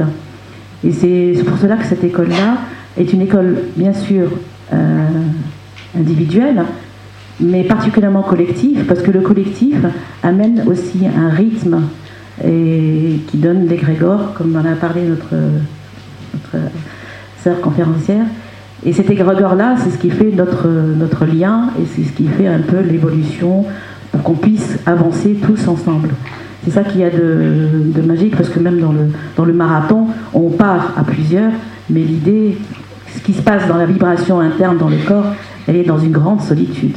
Merci. Euh, oui, donc euh, euh, je suis venu ici aujourd'hui. En fait, je devais venir avec ma fille. C'était pour ma fille que je me suis inscrit. Et mais en fait, bon, elle travaillait cet après-midi, donc elle n'a pas pu être présente. Euh, je suis quand même venu pour vous écouter, pour essayer de comprendre. Je trouve ça très intéressant. Et je me dis, comment on peut amener une personne, un jeune, vers euh, votre loge, sachant que les jeunes, ils ont des préoccupations tellement, tellement différentes des nôtres.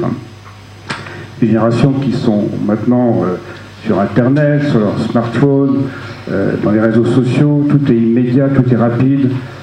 Et, vous, c'est la réflexion, c'est le temps de réflexion. justement, bon, euh, je pense connaître un peu ma fille, c'est quelqu'un, un être réfléchi, qui pense, mais qui est dans un espèce de, trouble en ce moment.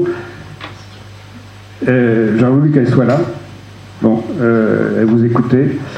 Je ne sais pas comment lui parler honnêtement de ce que j'ai entendu là. Euh, je suis un peu perdu, parce que euh, moi-même, je pense être quelqu'un de, posé, euh, je suis artiste, donc, comme je disais, c'est un travail aussi très très long, sur des années des années, pour arriver à progresser, et maintenant les gens n'ont plus le temps de prendre le temps. C'est la course effrénée, et quand je donne des cours de dessin, je veux dire, les gens, je sens que je fais un travail de moine. Et, que bah, le travail de moine, ça veut dire c'est un travail de réflexion, de, se retirer un petit peu, quoi, penser, réfléchir. Et, les gens n'ont plus le temps, ils ne veulent plus, ils veulent aller vite, ils veulent arriver au résultat tout de suite. Et donc, euh, bon, pour les jeunes, c'est ça que je me pose la question comment amener un jeune vers vous? Alors je crois que ce que nous faisons aujourd'hui en ouvrant nos portes servent à ça. Que euh, je pense aussi qu'à un moment quelconque, je pense qu'il faut laisser le temps au temps, que ça mûrit, qu'il y a beaucoup de sœurs parmi nous qui sommes des jeunes femmes, qui à un moment on se dit on a envie de réfléchir autrement, on a envie à un moment de se poser. Et ça va devenir le luxe maintenant de pouvoir se poser de pouvoir réfléchir, comme on, comme on dit entre nous, à couvert. C'est-à-dire que on laisse la précipitation, l'urgence, BFM, tous les là, on prend le temps de la réflexion. Et maintenant, beaucoup, certaines s'interrogent, se posent. Alors, pour pouvoir dire, ben, vous pouvez très bien dire à votre fille, et, va sur euh, Delta Radio, tu auras des infos. Il y a aussi les obédiences maçonniques qui ont une émission euh, diverses pensées de la, divers aspects de la pensée contemporaine le dimanche matin sur France Culture. Euh, nous faisons nous des tas d'événements, donc, euh, mais je pense que de toute façon tout cela est une démarche personnelle et qu'à un moment quelque chose germe et se pose. Donc nous, femmes de la Grande Loge féminine de France, nous avons, nous sommes, euh, nous avons confiance dans notre démarche et nous voyons bien que de plus en plus, justement, il y a une appétence pour avoir un lieu de réflexion hors du temps. Bonjour, bon, je vais me dévoiler, je suis maçonne. Euh, il y a la réflexion, mais il y a beaucoup d'humour. Il y a beaucoup d'échanges. Il y a des différentes euh, générations.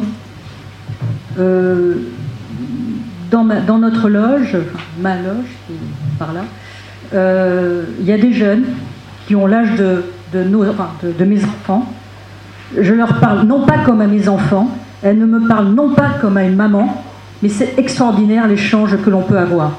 Et elles-mêmes, ces jeunes, m'ont aidé dans mes rapports avec mes enfants et réciproquement c'est un, il y a un, échange qui se fait intergénérationnel qui est absolument extraordinaire. Donc il y a la réflexion, ça c'est sûr. Ça, alors là, j'en témoigne. Et ces jeunes ont une réflexion dont elles n'ont pas soupçon de la réflexion qu'elles peuvent avoir, indépendamment de ce temps qui va très très vite. Ça, c'est ce qu'on croit. Mais il y a des temporalités extraordinaires que l'on trouve ici, enfin dans nos temples, et que l'on amène à l'extérieur. Donc, quelque part, euh, d'abord, il faut qu'elle soit curieuse. La curiosité, elle n'est pas le fait de, l'expérience, elle est le fait de toutes les générations. Et puis, de toute façon, elle peut tenter. La franc-maçonnerie, c'est une liberté. On peut y rentrer, mais on peut en partir. On n'a pas, pas des chaînes.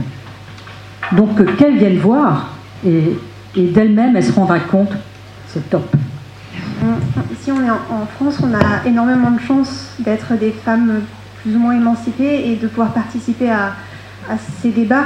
Qu'en est-il pour, euh, les autres pays? Euh, J'entends par là des pays très peu développés. Comment les valeurs de la franc-maçonnerie peuvent leur, euh, leur être transmises et les atteindre? Merci.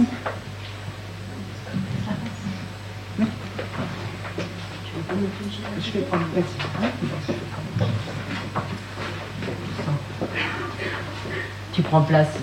Vous prenez place à côté de moi, sœur président. je veux bien commencer à répondre à la question, mais je ne répondrai pas forcément euh, à tous. On, partagera les réponses. Bon, alors d'abord, bonjour à toutes et à tous. Euh, par rapport à la question que vous venez de poser, effectivement, en France, nous avons beaucoup de chance.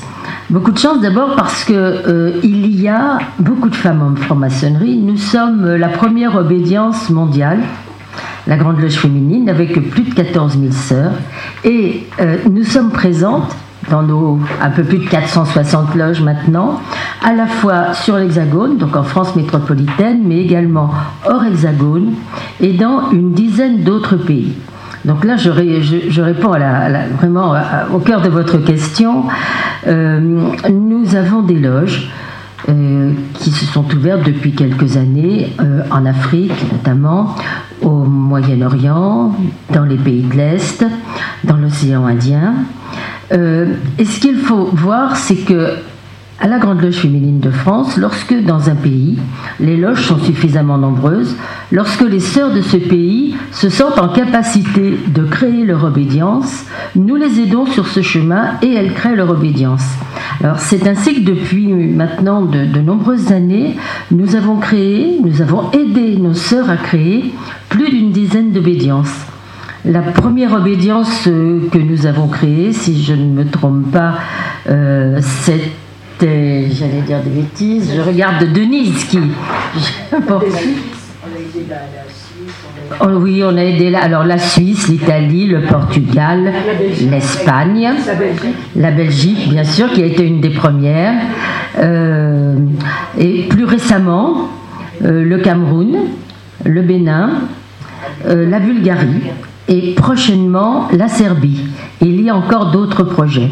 Alors vous voyez par là qu'en fait, euh, les, valeurs de la franc-maçonnerie, mais aussi euh, les symboles sur lesquels nous travaillons, transcendent en fait à la fois euh, les pays et les cultures et font qu'on se, se retrouve et que les outils que nous apportons permettent à ces femmes de créer et de vivre leur maçonnerie.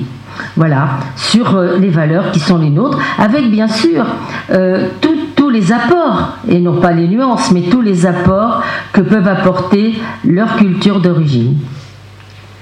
Est-ce que euh, vous pouvez changer d'obédience assez facilement? Est-ce qu'il faut tout recommencer du début? Ça fonctionne comment en fait? Alors tout d'abord, il y a au niveau de la terminologie, il y a l'obédience et la loge. L'obédience, c'est aujourd'hui la Grande Loge féminine de France où vous êtes. Il y en a d'autres. Il y a d'autres obédiences féminines. Enfin, il y en a une autre. Moi, les sœurs sont moins nombreuses chez nous. Il y a des obédiences masculines. Donc là, évidemment, pour nous femmes, pas question d'y rentrer. Et il y a des obédiences mixtes. Ça, ce sont les obédiences. Ensuite, les obédiences sont composées de loges. Alors, je vais donc, pour répondre à votre question, tout d'abord vous parler des différentes loges. Vous rentrez par exemple dans une loge de la Grande Loge féminine de France à Paris. Si pour des raisons professionnelles vous déménagez dans une autre ville, vous pourrez tout à fait changer de loge et continuer votre parcours à la Grande Loge féminine de France dans une autre loge. Euh, il n'y a pas de, de difficulté à cela. Et même, et là je vais au-delà de votre question, il arrive aussi qu'un maçon rentre dans une obédience, ou une maçonne en ce qui nous concerne, puis change d'obédience. C'est comme ça que dans notre obédience, nous avons des sœurs qui ont été initiées dans une autre obédience, une obédience mixte par exemple, puis qui sont venues nous rejoindre. Et puis inversement, il y a des sœurs initiées à la Grande Loge qui ensuite nous rejoignent d'autres obédiences. Et puis enfin, il y a aussi des possibilités de ce que nous appelons de double appartenance, c'est-à-dire pour euh, celles qui le souhaitent, de poursuivre un chemin à la Grande Loge féminine de France et dans une autre obédience. Mais ça, c'est pas valable pour toutes les obédiences. Il y a des accords entre obédiences pour qu'évidemment il y ait une cohérence en définitive euh, entre euh, le travail maçonnique dans une obédience et dans l'autre. Voilà, donc il y a un parcours possible à la fois évidemment en maçonnerie, mais géographique, hein, si l'on peut dire. Je vais peut-être aussi préciser certains, enfin poser une question que vous vous, posez peut-être. Est-ce que ça coûte cher d'être en grande loge féminine de France? Alors nous parlons tout de suite des sous, mais on reparlera d'autres choses après. Mais... Alors, bien sûr, il y a une, cotisation et comme, euh, comme toute association à laquelle vous allez adhérer, euh, il y a un coût qui est le coût du fonctionnement. Bon alors déjà, euh, nous ne faisons pas de profit, de bénéfice. Hein. C'est une association qui euh, travaille pour ses membres, mais qui ne cherche pas à thésauriser, bien sûr. Bon, par contre, il y a effectivement euh, une cotisation annuelle qui peut être réglée bien sûr en plusieurs fois. Et on a coutume de dire, je crois que ça donne un peu un ordre de grandeur que c'est de l'ordre d'un abonnement en salle de gym, je crois. Hein. Je dis je crois parce que c'est pas vraiment. Euh, voilà. bon, alors pour être plus clair, globalement, de, l'ordre de 300 euros ou un peu plus par, par an. Voilà. C'est effectivement. Euh, Alors c'est pas, c'est un coût. Euh, qui est important, certes, hein, euh, qui est important pour des jeunes, qui est important aussi pour des femmes âgées et en ce moment nous travaillons sur la façon dont on peut aider sœurs euh, âgées qui sont encore de notre obédience, heureusement d'ailleurs, à continuer à rester dans l'obédience en ayant des cotisations un peu allégées qui leur permettent de faire face aux frais qu'on a forcément avec l'âge. Voilà. Il y a une question qui avait été posée tout à l'heure euh, et à laquelle je, souhaiterais, sur laquelle nous pourrions revenir sur euh, la façon dont l'actualité pouvait nous amener à infléchir nos calendriers.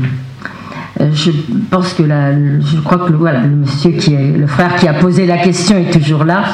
Alors, je crois qu'on peut, on peut apporter bon, plusieurs réponses. La première, c'est que en maçonnerie, nous réfléchissons, vous l'avez compris, à la fois à l'évolution de l'homme et, de la société, euh, dans toute la mesure du possible, nous anticipons. C'est-à-dire que les grands frais de société actuellement, par exemple, les questions qui tournent autour de la bioéthique, bon, je vous donne un autre exemple, euh, dès qu'il a été question de travailler sur le projet de loi laïcité, la, la loi de 1905, nous avons tout de suite et très en amont travaillé sur ces sujets. Alors vous allez me dire comment? Globalement de, de deux façons. D'une part, dans nos loges. Lorsque les sœurs le souhaitent dans la loge, elles s'approprient ces sujets, elles y travaillent. Et nous avons également, les uns étant en relation avec les autres, des commissions au niveau obédientiel qui travaillent sur ces sujets et qui constamment ont une fonction à la fois de veille et de proposition. Voilà, donc euh, nous, normalement, ne sommes pas euh, en réaction à ce qui se passe, mais au contraire en anticipation, ce qui, euh, nous semble-t-il, est beaucoup plus productif. Bon, et puis bien sûr, s'il arrive un sujet, un événement particulier, il peut nous arriver de réagir, sachant quand même que nous, nous estimons et nous pensons vraiment fortement que nous ne sommes pas en réaction à l'actualité. C'est-à-dire que nous ne sommes pas un journal, une radio, euh, une organisation syndicale ou un parti politique euh, qui réagit à chaud sur l'actualité. On n'est pas là pour commenter l'actualité. Mais quand des faits qui touchent à nos valeurs, et je pense essentiellement là à deux, thèmes qui nous sont particulièrement euh, chers et sur lesquels nous travaillons beaucoup, les questions de laïcité et les questions des droits des femmes, là nous pouvons effectivement réagir communiqué de presse, intervention euh, auprès euh, du ministère concerné, etc. Mais euh, cette réaction demande évidemment qu'on ait fait le travail en amont pour parler en ayant quelque chose à dire. Quoi. Voilà. Euh, Denise me, rappelait également que euh, quand il y a eu des, grands rassemblements pour les attentats, par exemple, euh, nous sommes présents pour Charlie Hebdo et ceux qui ont eu lieu après. Nous sommes présents, nous nous manifestons dans à ce moment-là les cérémonies publiques qui peuvent avoir lieu et par également des communiqués ou des prises de position. Voilà. Bonjour, merci pour les planches et le niveau intellectuel des des témoignages. Et justement, je m'interroge, j'ai eu une première réponse sur la diversité générationnelle euh, au sein des francs-maçons. Ce qui m'interroge, c'est euh, la diversité socio-professionnelle. Parce que euh, vous cherchez donc une diversité de réflexion. Et je m'interroge comment une ouvrière ou une paysanne peut trouver le temps, l'énergie pour intégrer voilà, loges Merci. Alors, euh, vous savez, nous sommes, euh, nous sommes implantés sur, euh, comme je vous le disais tout à l'heure, à la fois sur l'ensemble du territoire, mais également hors hexagone et dans d'autres pays. Et la diversité socio-professionnelle est réelle. Bon, peut-être pas autant qu'on la souhaiterait, mais euh, il n'y a pas pour rentrer en maçonnerie de critères euh, de niveau d'études euh, ou bon, de, parcours de formation après. il s'agit simplement d'avoir envie, d'avoir envie de travailler, bon, certes d'être en capacité de lire, de faire après un travail écrit, une planche, et même euh, les sœurs peuvent vous y aider hein, au début, quand on arrive et que ça paraît bien compliqué d'avoir euh, un travail de trois ou quatre pages à rédiger, euh, on commence pas par ça. C'est-à-dire que quand vous rentrez en maçonnerie, on vous demande pas, en principe bien évidemment, un travail préalable. Hein. on demande simplement à la personne qui veut nous rejoindre. Alors on a une formule pour ça que je vais vous donner. On lui demande d'être libre et de bonnes mœurs. Alors de bonnes mœurs au sens et libre au sens euh, euh, ne pas être enserré dans un dogme, euh, et avoir envie de progresser, avoir l'esprit ouvert, suffisamment euh, en attente de quelque chose pour se dire, eh ben oui, je suis, j'ai envie de repartir à zéro dans ma recherche de, travailler. Voilà. Donc euh, nous avons, si je disais que nous sommes présentes sur l'ensemble des territoires, c'est que dans ma loge, par exemple, qui est une loge de province, hein, nous avons des agricultrices, nous avons des commerçantes, nous avons bah, des enseignantes, euh, des médecins, certes, mais euh, vous me parliez des, femmes, euh, si j'ai bien compris, agricultrices, et il y en a. Alors le temps, c'est comme je crois pour tous, pour les femmes comme pour les hommes, c'est le temps qu'on se donne quelque part. Euh, il faut aussi là passer le pas et se dire j'ai envie d'avoir du temps pour moi, je prends du temps et puis mes deux réunions par, par mois ou ma réunion par mois, ça dépend des loges, et eh ben je vais me prendre ce temps-là pour moi pour y aller. Voilà, et elle s'organise et comme d'autres qui ont également beaucoup de contraintes, à la fois familiales et professionnelles, euh, elles y trouvent, euh, elles trouvent le temps de le faire et le plaisir aidant, c'est comme pour le marathon, je crois que le plaisir aidant, euh, elle s'organise pour pouvoir continuer. Merci. Quand vous dites qu'il y a des loges dans toute la France, mais je suppose que c'est dans les grandes villes Pardon Quand vous dites euh, qu'il y a des loges, mmh. oui, c'est dans toute, la, dans toute la France, mais je suppose que c'est des grandes dans les grandes villes. Et comment se constitue une loge dans un territoire, dans une ville? D'accord, oui. Alors, pas seulement, pas seulement dans les grandes villes. Alors, bien sûr, dans les grandes métropoles, il y a plusieurs loges. À Paris, il y a un grand nombre de loges. À Lyon euh, également. Euh, mais, bon, actuellement, on peut dire que euh, dans l'ensemble des départements, et très souvent dans plusieurs villes de chaque département, il y a des loges. Vous voyez, j'étais hier par exemple à Chartres, euh, et je, je comptais qu'autour de Chartres, à une heure de voiture de Chartres, il y a six loges. Donc vous voyez, il y a... Euh, il y a des loges qui sont présentes. Alors, il y a des kilomètres à faire hein, quand on est en milieu rural. Euh, moi, j'habite à une heure de la loge que je fréquente. Mais voilà, c'est un maximum, disons. Voilà. Vous parliez de temps, vous parliez aussi que vous rencontrez euh, deux fois par mois, ce qui ne me paraît pas énorme. Mais je voulais savoir combien de temps ça peut prendre en parallèle, parce que je suppose qu'il y a un travail personnel euh, important et est-ce qu'il s'accroît au fur et à mesure où vous montez euh, en grade ou je sais pas comment ce qu'on appelle ça. donc euh, voilà. Non euh, oui bon il y a, un petit peu de évidemment il y a du travail mais c'est un comment je vais vous donner je, je vais répondre très concrètement vous rentrez en maçonnerie pendant un certain temps, vous allez être, on en a parlé tout à l'heure, apprenti. Ça peut durer un an et demi, deux ans, voire moins, enfin, pas une durée déterminée. Au bout de cette période, pendant cette période, mais plutôt vers la fin, vous être amené à faire un travail. Ce travail, il faut le préparer. C'est une planche, comme vous avez entendu ce soir, qui fait euh, dix 10 minutes, un quart d'heure. Euh, il faudra bien sûr que vous preniez le temps de le faire. Il faut, il faut lire, il faut réfléchir, surtout réfléchir, euh, pas aller sur Internet et recopier des choses toutes faites, hein, mais réfléchir par soi-même, dire des choses que l'on ressent, que l'on pense. Hein, des choses qu'on a lues ailleurs, qu'on a vues ailleurs. Donc ça demande un peu de travail. Bon, après, vous allez continuer et vous allez être compagnonne. Pendant la période où vous serez compagnonne, on vous demandera de faire en principe deux planches, deux travaux. Là, à nouveau, ça vous demandera un peu de, travail, un peu de temps. Et puis vous allez, quand on entre en maçonnerie, évidemment, euh, bah, on est curieux. Au bout d'un moment, on a envie de, lire des ouvrages, de lire, pas forcément d'ailleurs des ouvrages maçonniques, ça peut être des ouvrages autres, mais qui répondent à, à ce besoin de recherche dans lequel on est. Et ça, c'est du temps, mais c'est du temps qui, qui quelque part est du temps plaisir, pas du temps de, travail en tant que que peine, si l'on peut dire. Et puis bah, quand on continue après, on devient maîtresse, et on est toujours amené à faire des travaux. Mais là, il n'y a plus cette régularité qu'il y avait avant, cette obligation. On fait des travaux quand la loge en a besoin, quand on a envie d'en présenter.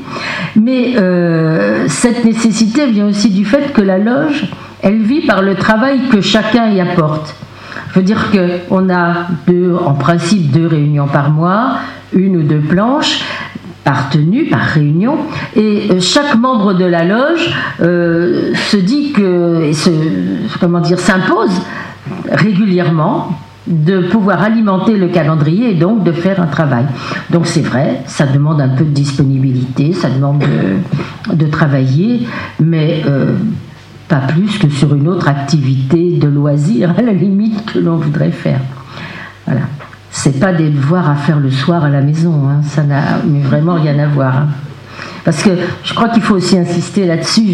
Je, pense que ce qui est essentiel à voir, c'est que la maçonnerie, euh, ce n'est pas une école qui apprend quelque chose. Ça apprend à être, ça apprend euh, à réfléchir sur soi, à avoir envie euh, d'aller vers les autres, mais c'est absolument pas une école dogmatique qui va vous apprendre à faire des choses formatées et précises. Voilà. C'est pas un prêt à penser, c'est un prêt à être.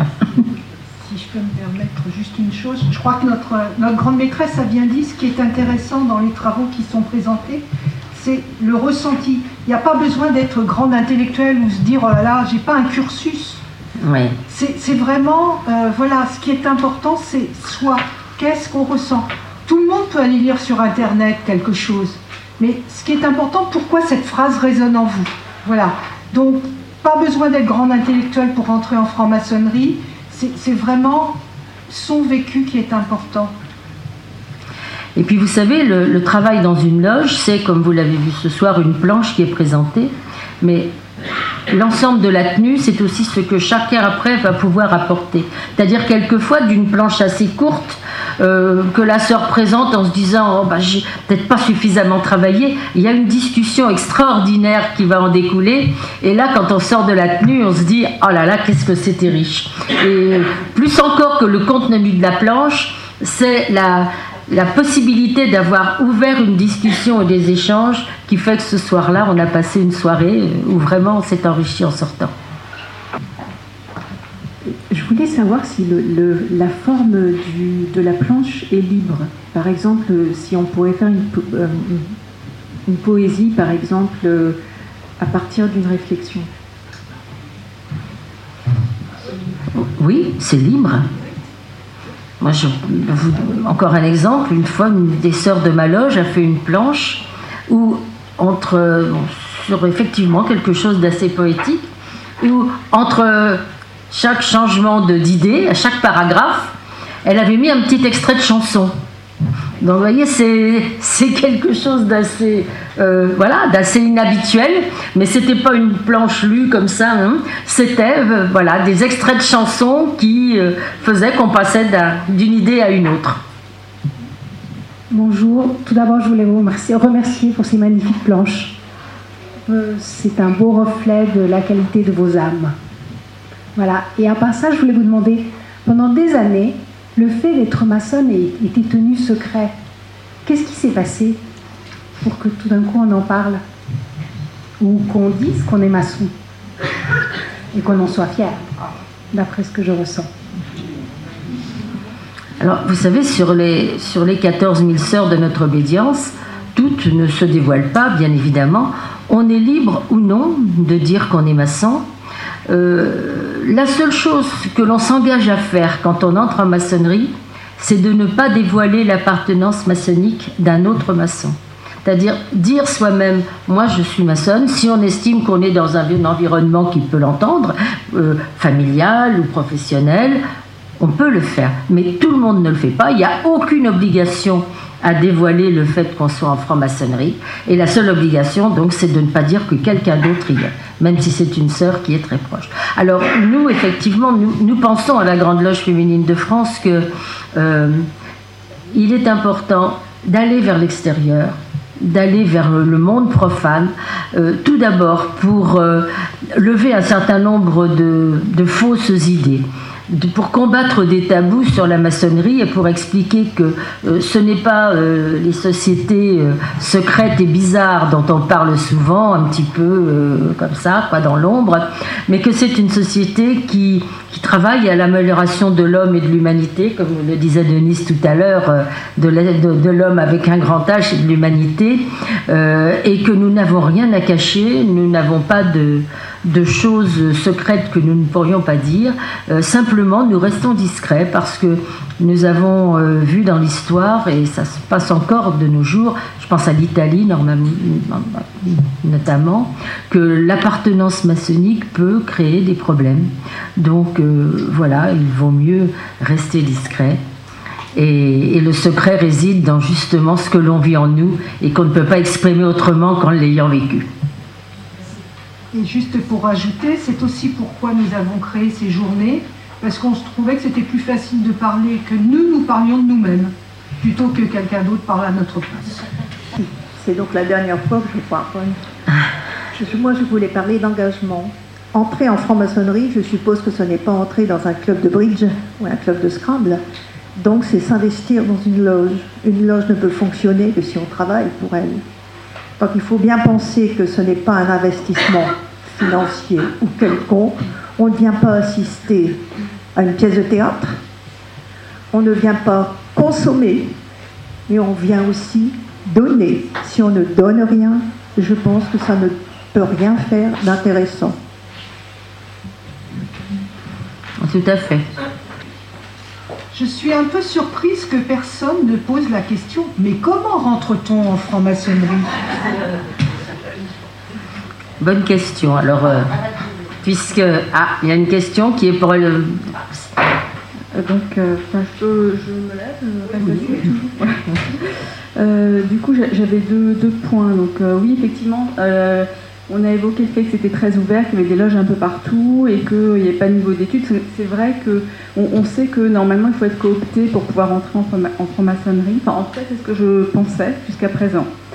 Euh, ça, c'était le premier point. Et deuxième point, on a évoqué le fait de rester discret parce que, avec le montée du fascisme que l'on peut observer, ça peut faire partie de crainte. En revanche, moi, dans ma société, mon responsable, euh, il y a un an et demi, mon nouveau responsable m'a posé la question de quel âge j'avais.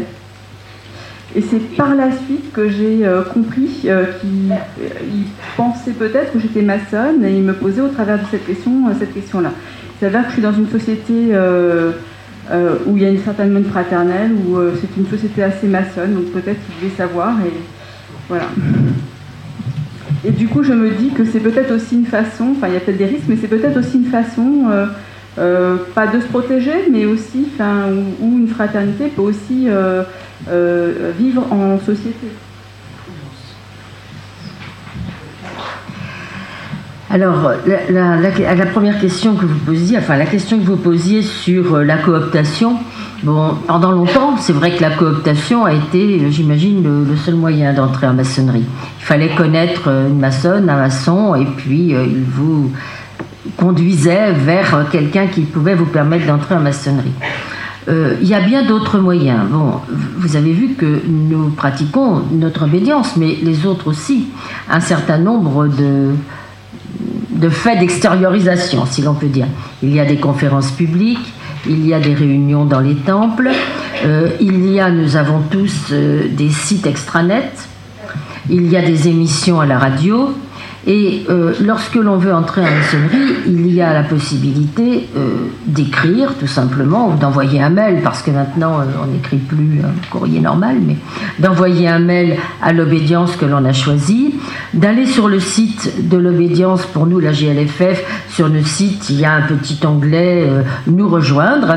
À ce moment-là, vous laissez votre nom et vous êtes contacté par le secrétariat qui vous demande bon, bah, dans quelle région vous habitez, euh, d'envoyer un petit courrier déjà pour qu'on vous connaisse un peu, et euh, dans quelle région vous habitez, de façon à vous orienter vers une loge proche de chez vous ou de votre lieu de travail au choix. Mais la cooptation est loin d'être l'unique voie d'entrée en maçonnerie. Merci.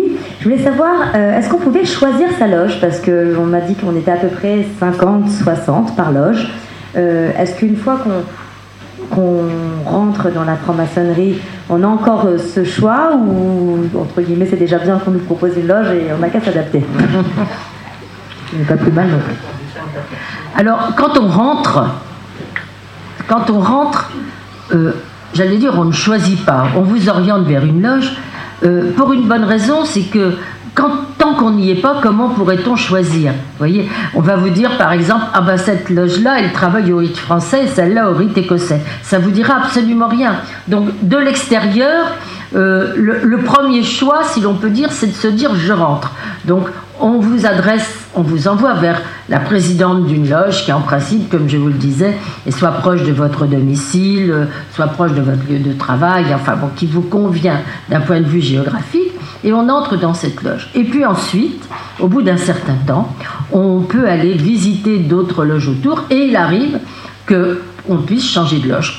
Tout, comme nous évoquions tout à l'heure les raisons de changement géographique qui font qu'on peut changer de loge, on peut aussi, euh, quand on le, au bout d'un moment, quand on le souhaite, euh, et quand on connaît d'autres loges, se dire bah tiens, je, pourrais aller dans cette loge-là où je me sens bien. Alors il faut que les sœurs soient d'accord. Enfin bon, il y, a, un processus, hein. mais euh, voilà. Mais le choix a priori, non. On peut choisir son obédience. Parce que l'obédience, c'est une structure beaucoup plus vaste avec des, comment dire, euh, des façons d'approcher la maçonnerie différentes. Donc on peut se dire, moi j'ai envie de travailler avec des femmes et venir à la Grande Loge féminine de France, ou se dire, oh ben moi non, je, je, voudrais, je veux absolument être en mixité. Et à ce moment-là, on va dans une autre obédience. Les deux, les deux se, comprennent, ont des, des, motivations, si l'on peut dire, des justifications. Mais euh, voilà, c'est pas la loge qu'on choisit, c'est l'obédience. Et dans le, pardon. Non, non. Et dans le premier contact, justement, le but, c'est un peu de savoir là où vous allez être bien. C'est-à-dire que si effectivement vous nous dites bah, tous les jeudis je suis en déplacement, on va essayer de voir. cette prise de premier contact est, très importante parce que là vous allez parler avec une sœur qui va bien chercher vers où vous orienter pour que vous soyez bien, mais que nous, nous soyons bien avec vous aussi. Oui, il y a une question qui n'a pas été posée, et donc que je vais poser. Euh, parce qu'elle me semble importante, euh, c'est pourquoi faire le choix d'une obédience féminine. Dans une société euh, où maintenant tout est mixte, où on travaille en mixité, on va à l'école en mixité, etc., comment se fait-il que des femmes, et des jeunes femmes notamment, choisissent cette option d'une obédience féminine? Alors, je crois, euh, et bien sûr, vous compléterez, hein, là c'est un peu dans le, ressenti, euh, je crois qu'il y a vraiment deux raisons qui me semblent fondamentales. La première, euh, c'est une raison initiatique. Bon, la maçonnerie, on vous l'a dit, et ça a été l'objet de la première planche, c'est une société initiatique, et quand on rentre dans une obédience féminine, cette initiation, elle se vit, elle se transmet entre femmes. Et il nous semble c'est quelque chose d'extrêmement important parce que l'initiation euh, fait euh, vivre en nous, fait vibrer en nous des choses très anciennes qui remontent euh, peut-être à la construction de nos gènes, à la construction de, de, notre mental et de notre esprit, de notre corps aussi, et elle se vit à, à notre sens différemment chez les, pour les hommes que pour les femmes. D'ailleurs, les sociétés initiatiques antiques, si l'on peut dire, étaient euh, la plupart, hein, même toutes, je crois, des sociétés qui étaient ou masculines ou féminines, euh, non pas par souci de ségrégation, mais parce que ce, moment d'initiation, puis le, parcours initiatique et spirituel qu'on en vit ensemble, n'est pas, pas le même entre hommes et femmes. Voilà, donc c'est déjà un premier choix. Le deuxième, qui est beaucoup plus profane, est, parfois un choix, disons, sociétal. C'est-à-dire que euh, certaines pensent que, dans un premier temps au moins, entre femmes, la parole est, plus libre. Euh, sur un certain nombre de sujets que nous traitons. On peut peut-être aller euh, plus loin dans ce que l'on ose se dire, de ce qu'on peut dire. et puis alors, bon, même si pour les messieurs, c'est peut-être pas, mais parfois dans les assemblées mixtes, les hommes ont un peu tendance à avoir une prise de parole qui va un peu au-delà de celle des femmes. Ils ont un rapport différent à la parole, sans donner de jugement. Et c'est vrai que ça peut être un peu difficile parfois. Voilà, alors quand on est dans une obédience féminine, ça ne veut pas dire que nous n'avons pas de contact avec les autres obédiences. Aussi bien au niveau des loges, où pour la plupart de nos loges, nous acceptons des visiteurs, au niveau des loges aussi, nous pouvons faire ce qu'on appelle des tenues, des réunions communes entre des obédiences masculines, des obédiences mixtes et des obédiences féminines. Et puis ensuite, au niveau des obédiences, nous avons des lieux où nous échangeons sur les travaux euh, que nous faisons dans chacune des obédiences. Voilà, donc euh, c'est un travail qui est préparé, j'allais dire, en amont entre nous, mais qui ensuite est destiné à être porté à l'extérieur, euh, confronté et aggloméré bien sûr au travail des autres. Merci beaucoup. Oui, euh, moi ce que je voulais savoir, c'est dans quelle mesure justement, on dit beaucoup que la franc-maçonnerie est influente sur le plan des changements sociétaux, des décisions politiques, en ce qui concerne la condition des femmes.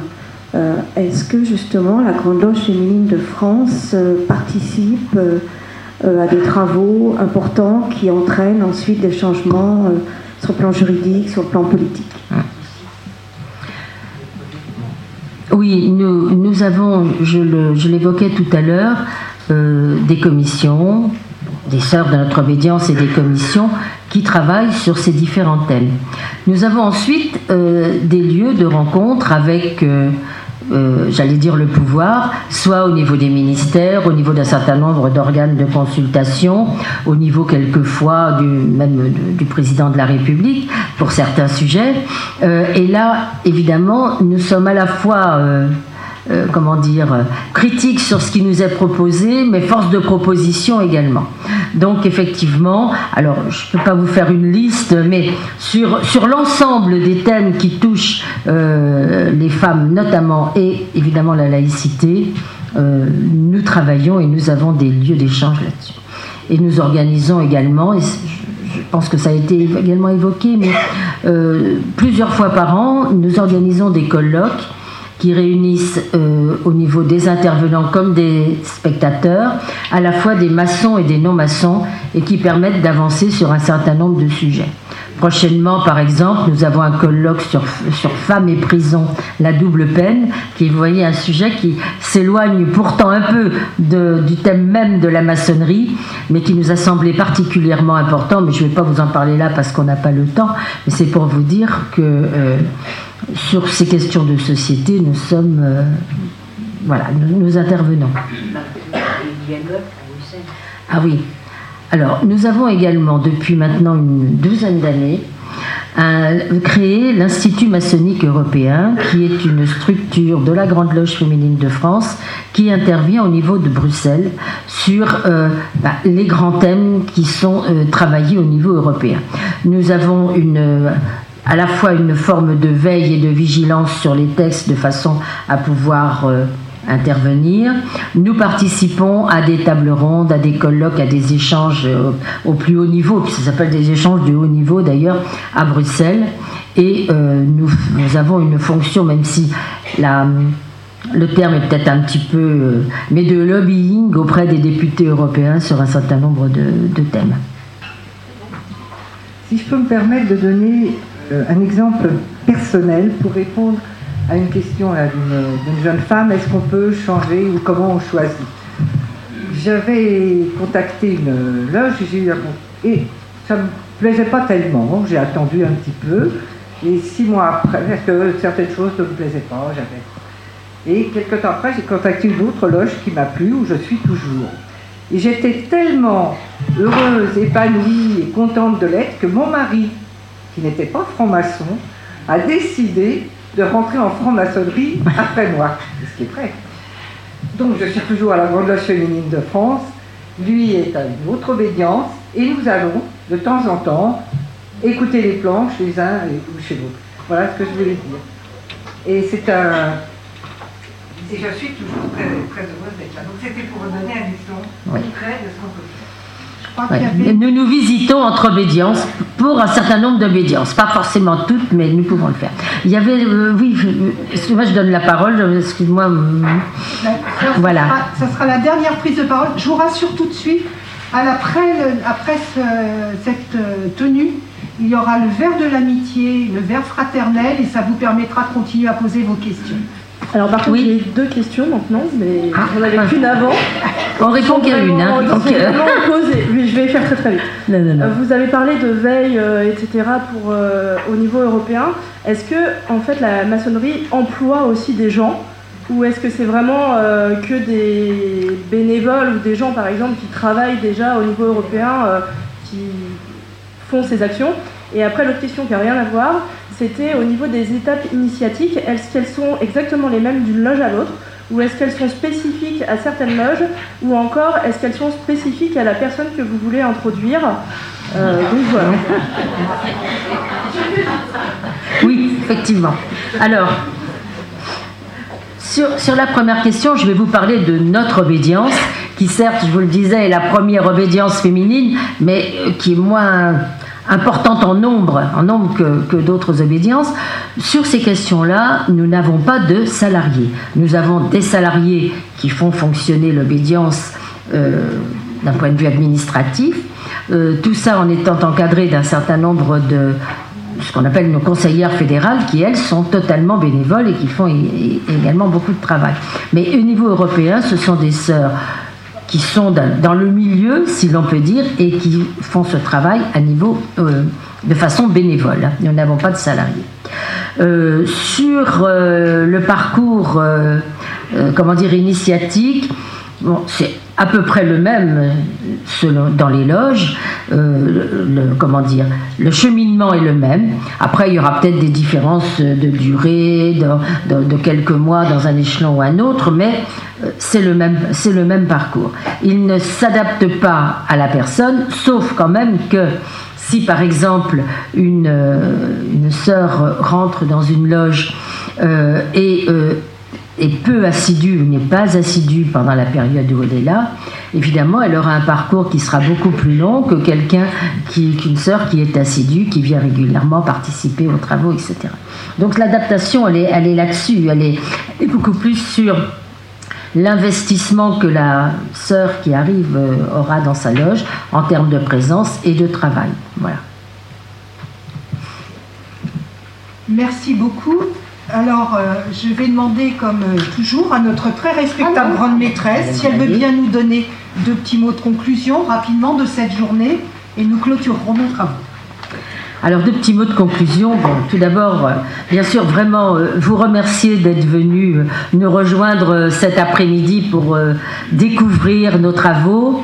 Vous dire que, bien sûr, si vous voulez des renseignements complémentaires, nous serons là.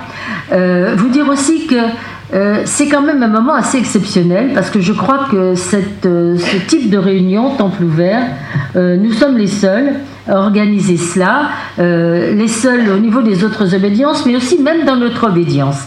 Je vous disais qu'il y a des temples un peu partout.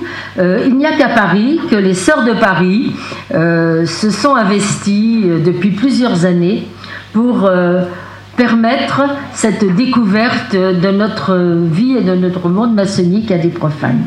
Voilà, donc je, crois que c'est important pour vous peut-être, mais également pour nous, parce que des échanges que nous avons, des moments que nous vivons, euh, nous en tirons forcément euh, un fort enrichissement pour les uns comme pour les autres.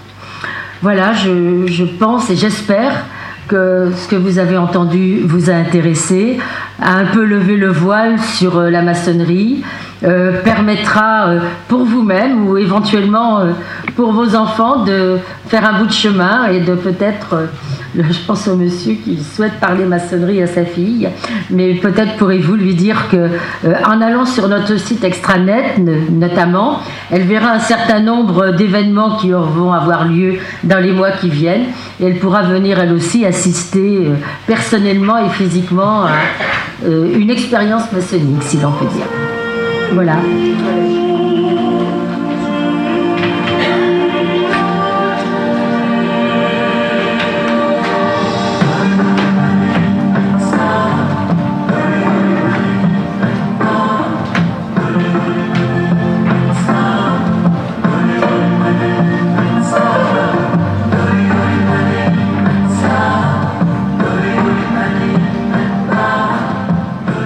Bonjour bonjour Marie-Claude Carvala.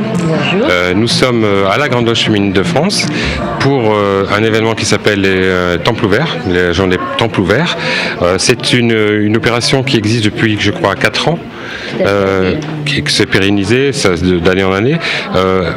quelle est l'histoire de ces journées en fait et êtes-vous satisfaite du cru 2019 bah, l'histoire de ces journées, c'est l'initiative de sœurs euh, du Congrès de Paris qui ont décidé de, proposer à des profanes de venir vivre le temps d'une après-midi euh, une tenue en loge. Alors bien sûr une tenue adaptée puisque ce n'est pas une tenue avec le rituel habituel, mais euh, nous nous travaillons néanmoins comme en loge, c'est-à-dire qu'il y a un rituel pour l'arrivée des officières. Ensuite, euh, des planches sont lues, des questions sont posées par les spectateurs, une synthèse en est faite. Voilà, donc euh, c'est un moyen que ces sœurs euh, ont proposé et proposent à des profanes pour venir découvrir la maçonnerie et avoir comme ça des informations et un vécu qu'elles n'auraient pas autrement. Alors commencez-vous du cru 2019 à chaud? Et avant euh, le pot de l'amitié alors, je crois que le cru 2019, comme les autres crus, est un cru qui est particulièrement intéressant. Nous avons vu combien les débats ont été vivants. Euh, les membres, euh, enfin les profanes qui sont venus assister à nos travaux ont posé des questions, tout comme l'auraient fait nos sœurs et nos frères en loge. nos temples étaient complets. Et je crois que par là même, nous voyons que c'est une belle réussite. Il y avait trois temples, ils étaient tous les trois pleins en fait. Euh, euh, question. J'ai vu qu'il y avait beaucoup de visages jeunes, euh, beaucoup de jeunes en fait dans, le temple où nous nous trouvons, le temple numéro 2 Est-ce que ça résulte d'un choix de votre, particulier de votre part? Est-ce que c'est le hasard? Et, et en fait, est-ce que, est-ce que par là même vous indiquez que vous ouvrez sur la jeunesse? Alors ce n'est pas un choix. Euh, le choix euh, que nous avons fait, c'est le choix des thèmes. Et on pourrait penser que euh, les thèmes des planches que nous avons proposés aujourd'hui ont particulièrement intéressé les jeunes. Et je trouve que cette, cette nouvelle est une très bonne nouvelle. On pourrait quelquefois imaginer que la maçonnerie, qui commence à être une vieille dame dans l'histoire, ne s'adresse plus aux jeunes. Eh bien, contrairement à cette idée que l'on entend quelquefois, on a vu aujourd'hui qu'il y avait beaucoup de visages jeunes et beaucoup de questions venant de jeunes femmes qui étaient là cet après-midi. Alors sur, ces jeunes, est-ce que, vous allez en initier, est-ce que vous comptez en initier, est-ce que vous initiez des jeunes, parce que j'ai vu des, visages qui, qui étaient entre 18 et 22 ans quand même, là, 25 ans, est-ce que vous initiez des jeunes? Parce que je crois que ça n'a pas été toujours le cas en franc-maçonnerie. Ce n'est pas toujours le cas. Alors, les moyennes ne veulent rien dire, donc je ne vous en donnerai pas. Une moyenne d'âge d'initiation, ça n'a pas de sens. Mais ce que je peux vous dire, c'est qu'à la Grande Loge féminine de France, actuellement, notre plus jeune initié a 20 ans, et notre sœur la plus âgée, qui elle est initiée depuis 35 ans, a 104 ans. Donc vous voyez qu'on a une grande différence d'âge. Euh, les jeunes, euh, ce n'est pas un choix, mais c'est une heureuse surprise. Je pense que nous avons dans la société que nous vivons actuellement euh, des questionnements, des interrogations, notamment des jeunes, qui de plus en plus s'intéressent à des questions vraiment prégnantes. Je pense notamment au climat, euh, à l'évolution euh, des droits des femmes, etc. et la maçonnerie peut certainement leur apporter un certain nombre d'aides pour avancer sur ce chemin. Donc euh, c'est très bien. Alors nous espérons bien sûr que parmi celles qui sont venues aujourd'hui, euh, certaines seront intéressées et demanderont à être initiées. Bon, néanmoins, moi je suis personnellement persuadée que euh, rentrer en maçonnerie, c'est pas une décision d'impulsion. Et les jeunes qui sont venus aujourd'hui prendront peut-être un petit peu de temps pour réfléchir à cette démarche, pour euh, s'informer un peu plus et puis pour faire la demande en toute connaissance de cause. Voilà. Et puis ils pourront écouter Radio Delta en plus. Oh oui, bien sûr. Alors en quelques mots et en quelques chiffres, peut-être, euh, euh, qu'est-ce que la Grande Loge féminine de France au sein du paysage maçonnique français, qui était riche et divers, et, et, et au sein de notre beau pays de France? Alors au sein de notre beau pays de France, euh, la Grande Loge féminine de France est la première obédience féminine avec 14 euh, 000 sœurs, un peu plus maintenant. C'est par ailleurs la, première obédience au niveau mondial. Je crois que c'est à noter parce que, euh, contrairement à ce qu'on pourrait penser, la, maçonnerie féminine est très présente en France. Hein. Nous sommes, et de loin, au niveau des, autres pays, la première obédience. Euh, nous avons 460 60 loges environ, hein, qui sont situées soit dans l'Hexagone, soit hors Hexagone, et dans un certain nombre de pays étrangers. Euh, et nous avons contribué à créer bon nombre d'obédiences, maintenant euh, plus d'une dizaine, et d'autres sont encore en projet. Alors, on va finir par, par, le meilleur. Hein. Marie-Claude Carvala, vous êtes grande maîtresse de la Grande Loge Féminine de France. Vous avez été élue en juin 2018, si, je, si mes renseignements auprès, auprès de glturbé.net sont bons. Euh, vous êtes riche de 40 années d'initiation maçonnique. Eh oui, cette année, 40 ans, oui. Voilà. Alors, qui êtes-vous, Marie-Claude Carvala alors, euh, ben, vous avez presque tout dit, puisque le reste a sans doute moins d'importance, mais donc je suis maçonne depuis 40 ans. J'ai été initiée et je suis toujours membre euh, d'une loge de province à Nevers, une loge qui s'appelle La Tolérance, dans laquelle je suis rentrée quand j'avais euh, moins de 30 ans et dans de laquelle je suis toujours membre. Voilà, alors j'ai fait comme tout le monde un parcours professionnel, mais je ne pense pas que ce soit vraiment l'objet de, de votre questionnement. Disons ministère de l'Agriculture et activités syndicales, euh, caisse de retraite, euh, enfin présidence de caisse de retraite, etc. Et puis euh, un premier conseil fédéral en 2013 avec un certain nombre de responsabilités qui m'ont donné l'envie ou l'idée de me présenter ensuite à la grande maîtrise. Voilà, je suis donc à un an et demi maintenant de, de fonction et heureuse d'avoir cette mission. Alors justement, quel est votre projet du coup pour ces trois ans qui, commencent à être bien entamés maintenant Parce que je crois que quand on est élu grande maîtresse, c'est pour apporter un, nouveau visage, un nouveau projet pour aller de l'avant. Oui, enfin, euh, bien que euh, lorsque je me suis présentée à la grande maîtrise, euh, j'ai tenu à dire que pour moi, accéder à la grande maîtrise, c'était pas une rupture avec ce qui était fait auparavant. C'était au contraire s'inscrire dans une continuité qui fait que notre obédience est ce qu'elle est aujourd'hui et surtout continuer un certain nombre de projets en cours. J'estimais que venir pour dire nous arrêtons tout et on reprend sur de nouvelles bases, euh, c'était absolument pas ce que je souhaitais proposer aux sœurs et je pense qu'elles l'ont bien entendu comme ça.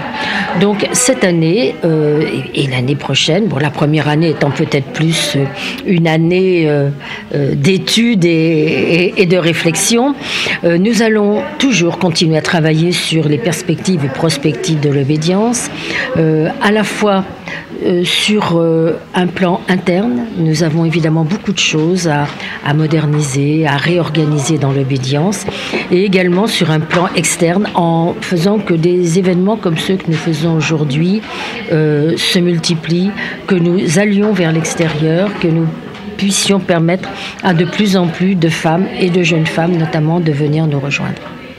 Bah, écoutez, Marie-Claude Carvala, merci beaucoup déjà de nous avoir accueillis euh, à la fois la semaine dernière, puisque nous étions au Journée du patrimoine, parce que vous, courageusement, vous êtes, vous êtes, vous êtes ouverte. La Grande Loge de France était fermée. Donc on est venu vous voir, et puis merci de nous avoir accueillis aujourd'hui. Et puis euh, j'espère que, bah, que ça continuera bien, et, que, et puis que nous sommes prêts à venir euh, chaque fois qu'il y a quelque chose d'important dans votre obédience, que nous aimons beaucoup. Eh ben, ça sera bien volontiers. Nous avons plusieurs événements que j'évoquais tout à l'heure, sur lesquels vous pourrez bien sûr euh, venir nous rejoindre.